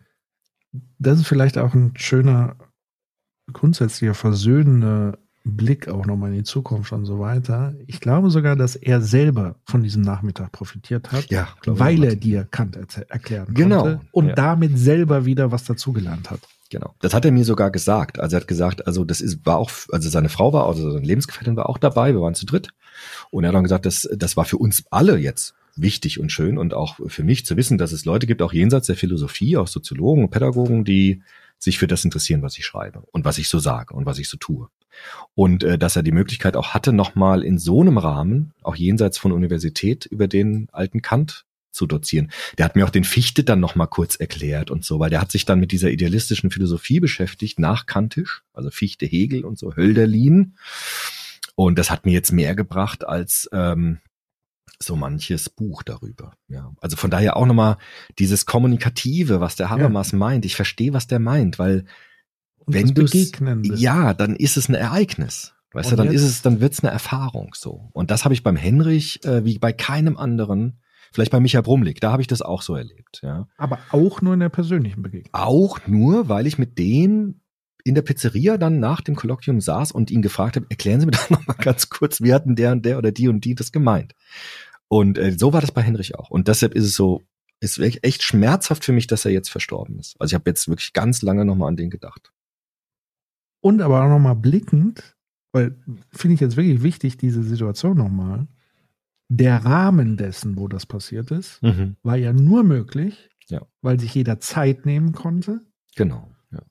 und damit auch ein Stück weit privilegiert oder in einer Klar. glücklichen Situation war, dass man sich Absolut. die Zeit nehmen kann, um Ja. diese Gespräche zu führen, einen Ort zu haben, wo man das klar. machen konnte, in einer guten Atmosphäre, wo man in Ruhe Kaffee trinken könnte. Genau. Und das Absolut, bitte ich einfach auch fürs kommende Jahr ein Stück weit mit festzuhalten. Dieses, weil das ist ja die klassische Resonanzbeziehung von, von, von Rosa, so wie ich sie verstehe. Eigentlich. Ihr ja, wart genau, in genau. Resonanz. Resonanz. Ja, genau, genau.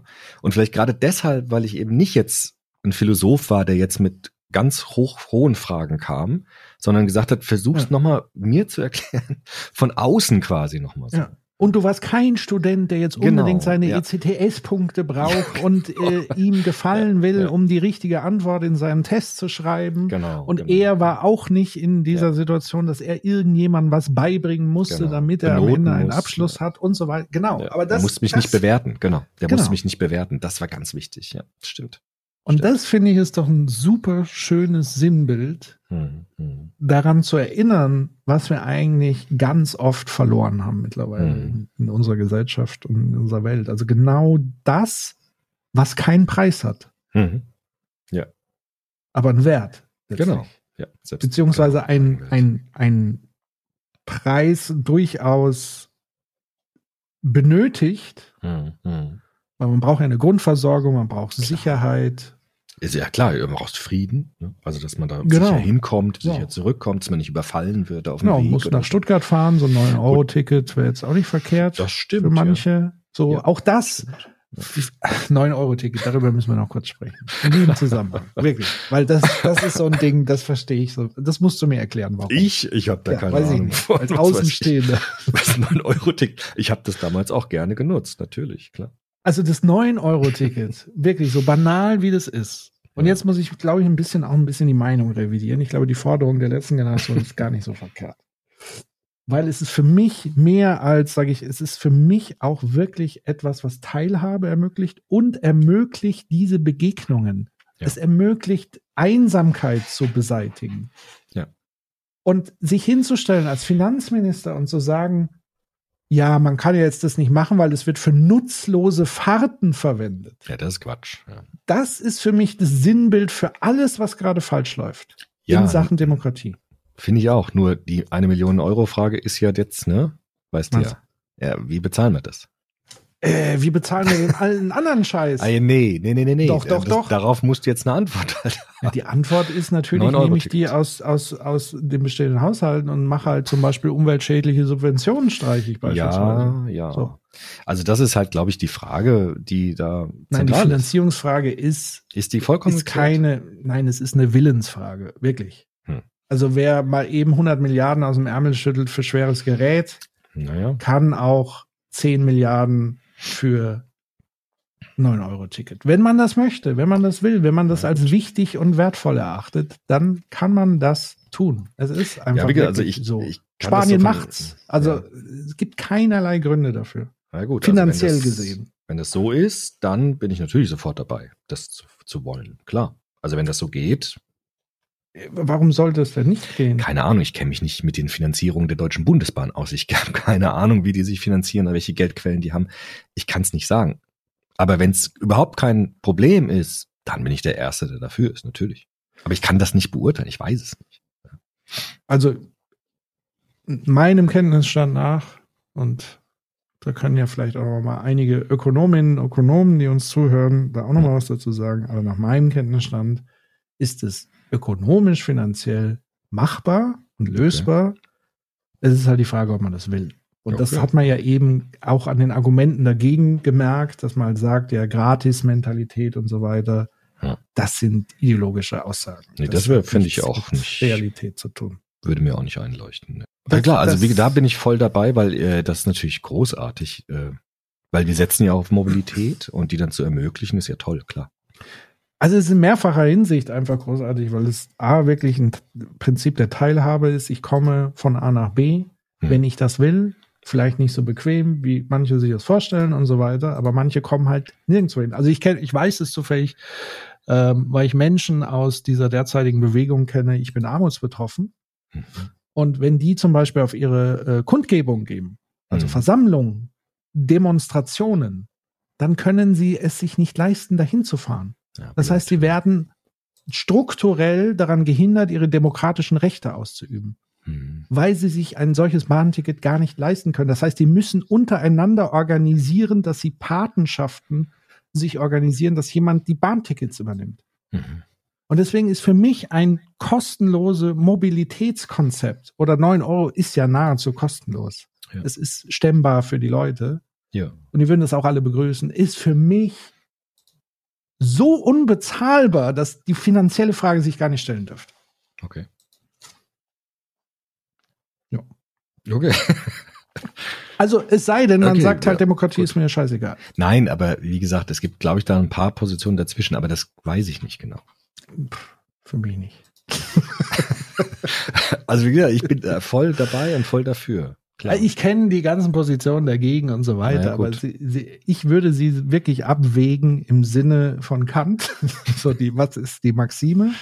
Ja. Und da würde ich sagen, das ist ein Ding, was es uns wert sein sollte, den Preis dafür zu bezahlen. Hm. Weil Ja, es gut. so viele positive Nebeneffekte hat, dass es alles andere im Grunde genommen aufwiegt und wir geben so viel Quatschgeld für Quatschsachen aus. Hm. Wie gesagt, wir, wir zahlen 60, 70 Milliarden im Jahr an umweltschädlichen Subventionen für Diesel etc. pp. Hm. Das ist nie, das steht nicht mehr in einem Verhältnis. Und Hm. jetzt schon gar nicht. Also wenn wir hier von groß von Zeitenwende und Freiheitsenergien und Pipapo sprechen, dann muss das drin sein. Dann muss das wirklich drin sein. So. Okay. Haben Jo. wir alles, äh, Ja, alles sicher nicht, aber wichtige Punkte. gibt's noch irgendwas Leichtes? Tja. Irgendwas Schönes, was wir dieses Jahr machen?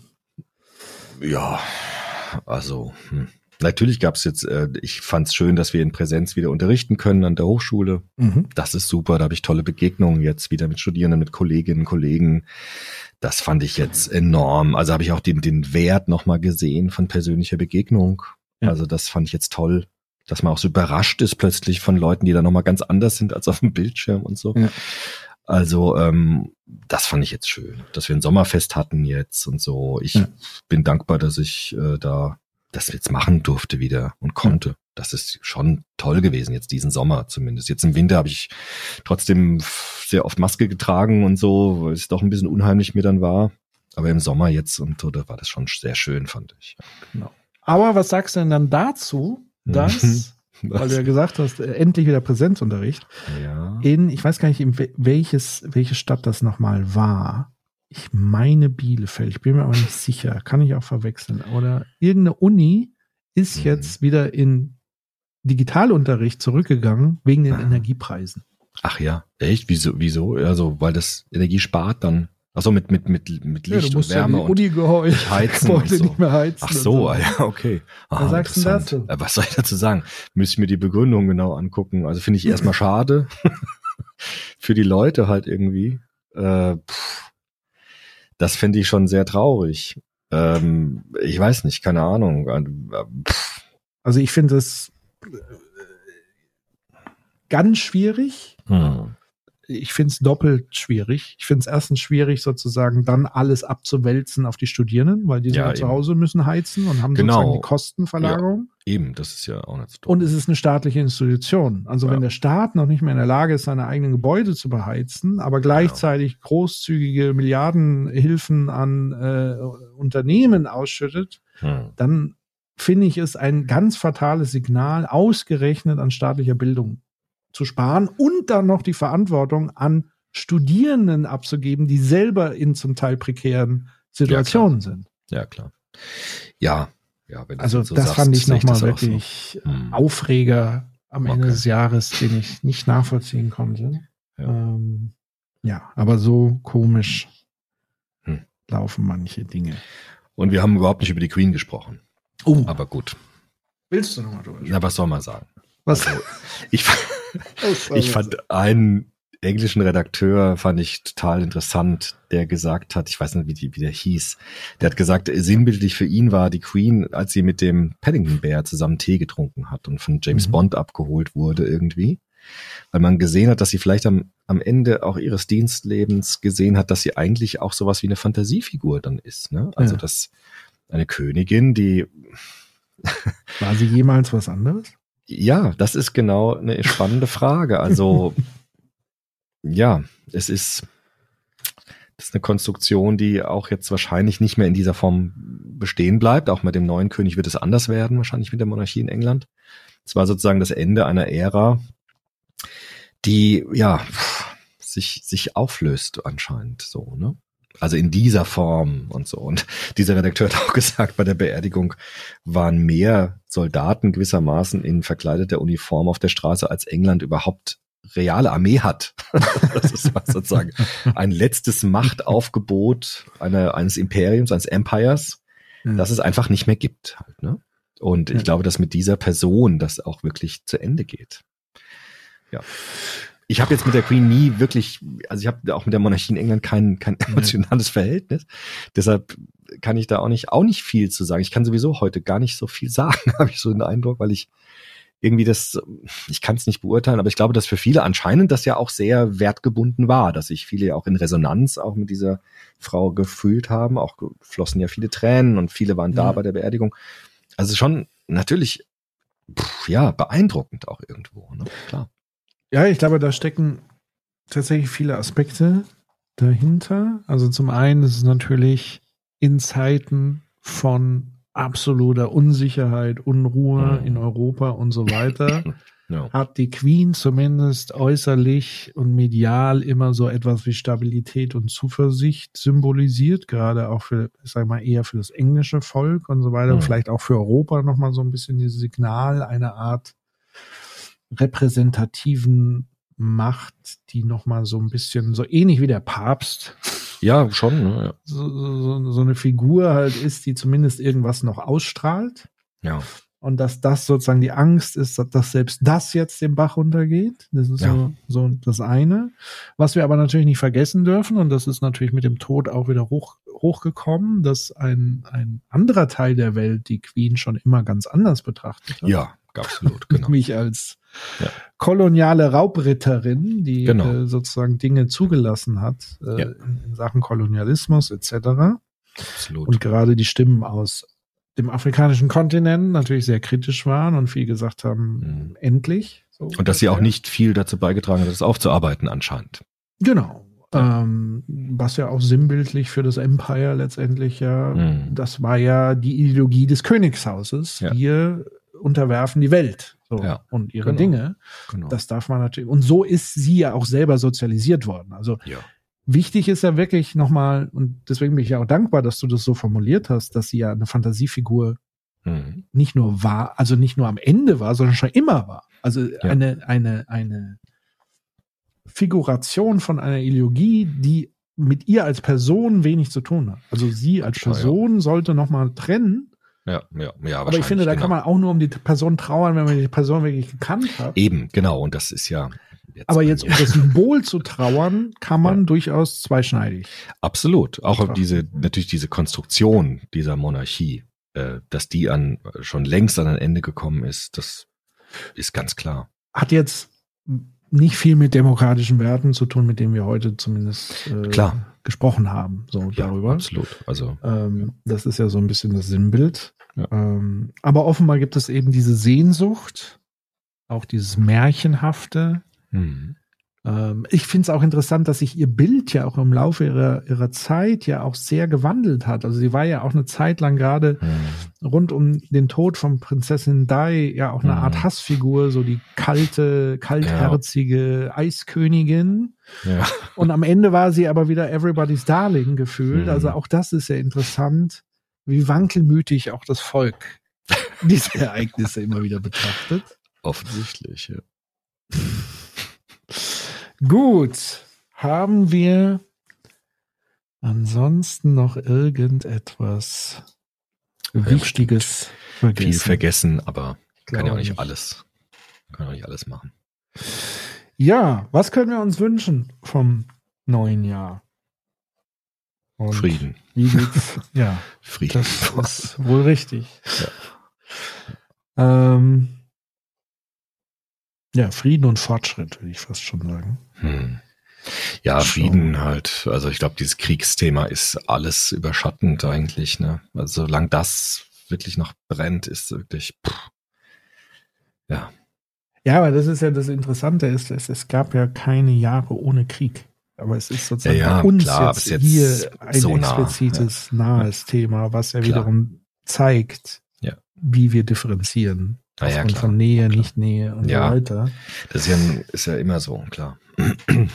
Naja, weil da das Thema persönliche Begegnung, ähm, Ja, eben, genau. wir haben ja Bekannte, der ist aus Syrien vor, Ja. wann ist es jetzt her? 2015. Ja. Seitdem lebt er ja hier Hm, hm. und er hat mittlerweile quasi ja seine Hoffnung begraben, zurückzukehren zu können, weil er hatte auch lange die Hoffnung, dass es irgendwann mal aufhört Mhm. In seinem Land, aber wir haben ja bis heute Krieg in Syrien. Ja, absolut. So. Ja, Und das ist halt auch so ein Ding. klar. was man nicht vergessen darf. Und gleichzeitig lebt er dann trotzdem in einem Land, wo er immer wieder auf Ablehnung Hm, im. Alltag stößt. Und das ist halt dann wirklich bitter, Ja, scheiße. Klar. wiederum zu sehen, wie dann auch im Zuge des Ukraine-Krieges plötzlich auch zwischen gute und schlechte Ja. Flüchtlinge unterschieden Ja. wurden und solche Sachen halt einfach. Ja. Das, das kochte dann bei mir auch Mhm. persönlich natürlich hoch, aber Mhm. auch nur wieder durch die persönlichen Begegnungen. Ja, man darf es nicht unterschätzen. Absolut. Es ist, es, es ist essentiell. Sie. Also, in diesem Sinne, ihr Lieben, Genau. Schönes, guten Rutsch. guten Rutsch. Wir sind ja schon am 30.12. heute. Ist ja vielleicht sogar schon geschehen, wenn manche das hören. Bestimmt. Genau. Lasst euch Hoffentlich nicht unterkriegen. Ähm, ja, bleibt, ja, wie soll man das sagen? Zuversichtlich. Wachsam, zuversichtlich. Gibt's doch immer beim Tagesthemen. Bleiben Sie zuversichtlich. Ja, ist nicht so einfach, aber Das ist dem, der das ja immer sagt, auch klar. alternativlos. Das ist sagen. alternativ. Absolut, ja, genau. Weil was ist es? Das ist mit der wenige Antrieb. Ah, da habe ich vielleicht tatsächlich noch eine Filmempfehlung. Avatar 2 habe ich gestern gesehen, aber den meinst du jetzt bestimmt Oh Und nicht. super. ne? Ach naja, ich finde die Bilder halt, die Bilder optisch ist der natürlich toll, aber die Geschichte ist quasi. pff, jo, Ich habe mich gefragt, ich habe ja irgendwie gelesen, die Bilder müssen ja so toll sein, dass die Hm. äh, Kinoprojektoren kaputt gehen. Da frage ich mich, warum? Was? Wie, Wieso? Wie machen die das? Die sind so begeistert, die Projektoren, dass sie ich weiß nicht, zusammenbrechen. die sind scheinbar so überfordert mit, Ach so. ich weiß aber nicht, sein. weil ich kenne ja den Film nicht. Ist ja so Ach, spektakulär visuell. Ach, das ist bestimmt ein Gag oder das ist bestimmt ein Marketing-Gag, dass die Projektoren kaputt gehen. Vielleicht. Ja, Kann optisch auch ist der toll, natürlich. Ich finde den halt Ja. sonst eher, pff, ja, halt so ein, das ist halt Kulturindustrie. Fertig. Das ist, das ist einfach eine Geldmaschine, so. Der Also hat zwar so ein paar politische Ansprüche mit auch so quasi Kolonialisierungskritik und so, aber das kann man natürlich bei so einem Film jetzt nicht sehr ernst nehmen, weil das einfach ein Hollywood-Geldmaschine-Film ist, ja. Ja. Aber der ist optisch, ist der natürlich toll, klar. Mit den Tieren und so. Hast du sonst noch eine Filmempfehlung für dieses Jahr? Oh, ich war lange nicht im Kino. Ich, Okay. nee, eher nicht. Ich war tatsächlich einmal im Kino und ähm, auch ein sehr, sehr guter Film. Kann ich weiterempfehlen. The Menu. Mhm. Äh, ein sehr gesellschaftskritischer Film, der mal ganz anders, der ist so ein bisschen in der Machart wie Parasite, würde ich sagen, falls Mhm. das jemand was sagt. Ähm, den kann ich auf jeden Fall empfehlen. Ich kann sowieso empfehlen, euch die Filmanalyse von Wolfgang M. Schmidt zu abonnieren auf YouTube, weil er bespricht dort ganz viele Filme und auch aus kritischer Perspektive. Und da hat er mir noch eine Empfehlung mitgegeben, die ich jetzt vor kurzem geschaut habe, aber als Streaming, nämlich, ähm, und ich finde, das passt auch so gut zu diesem Appell der Zuversicht und so weiter. Äh, Everything, Everywhere and All at Once ähm, ist ein sehr interessanter Film, der so ein bisschen dieses Multiversen-Thema aufgreift, aber nicht so wie Marvel das macht, ähm, sondern mit einer durchaus sehr tiefer gehenden, obwohl dieser Film sehr spaßig, opulent und auch eher so als schräge Satire, Spaß aufgemacht ist, hat es doch eine tiefgründige Botschaft am Ende, ähm, die da tatsächlich einfach nur lautet, es ist, es ist nicht alles belanglos, auch wenn es sozusagen ganz viele verschiedene Variationen des Lebens gibt. Ähm, es ist wichtig, immer in jeder Situation auch ein Stück weit freundlich den Mitmenschen Hm. zu begegnen. Das hört sich jetzt sehr platt an. Wenn man den Film gesehen hat, versteht man aber, was ich jetzt sage. Von daher tut das. Ich fand ihn sehr heilsam, muss ich sagen. Gerade in Mhm. Zeiten wie diesen ist es ein Film, den ihr euch heilsam anguckt. Ihr müsst euch ein bisschen darauf einlassen, weil er ist schon sehr verrückt teilweise auch. Auch mit so Kung-Fu-Szenen und so weiter. Also es ist schon auch und visuell sehr äh, überbordend, aber nie, sag ich mal, so ähm, ja, nicht nur Mittel zum Zweck, sondern es hat am Ende auch wirklich eine tiefergehende, sehr, sehr schöne, rührende Botschaft. Von daher Mhm. wäre Ja, das so mein, meine Film-Highlights des Jahres nochmal abschließend. So, jetzt entlassen wir euch ins neue Jahr. Wir hören uns aller spätestens Ende des, Jahr- des neuen Jahres wieder. ja, spätestens. Aller spätestens, aber Ja. wahrscheinlich auch schon vorher. Ja, lasst es euch gut, kümmert euch um eure Mitmenschen, weil wir haben ja gelernt, dass Ich entsteht im Wir oder Mhm. ist im Wir Mhm. verankert. Das Mhm. ist ja eine Hautzelle alleine kann auch nicht wirklich glücklich werden. So. Ja. Genau. Ja, Dann, guten Rutsch wünsche ich dir auch. Ne? ja, Guten. Rutsch. In diesem Sinne macht's gut, ihr Lieben. Bis dann. Ciao. Tschüss.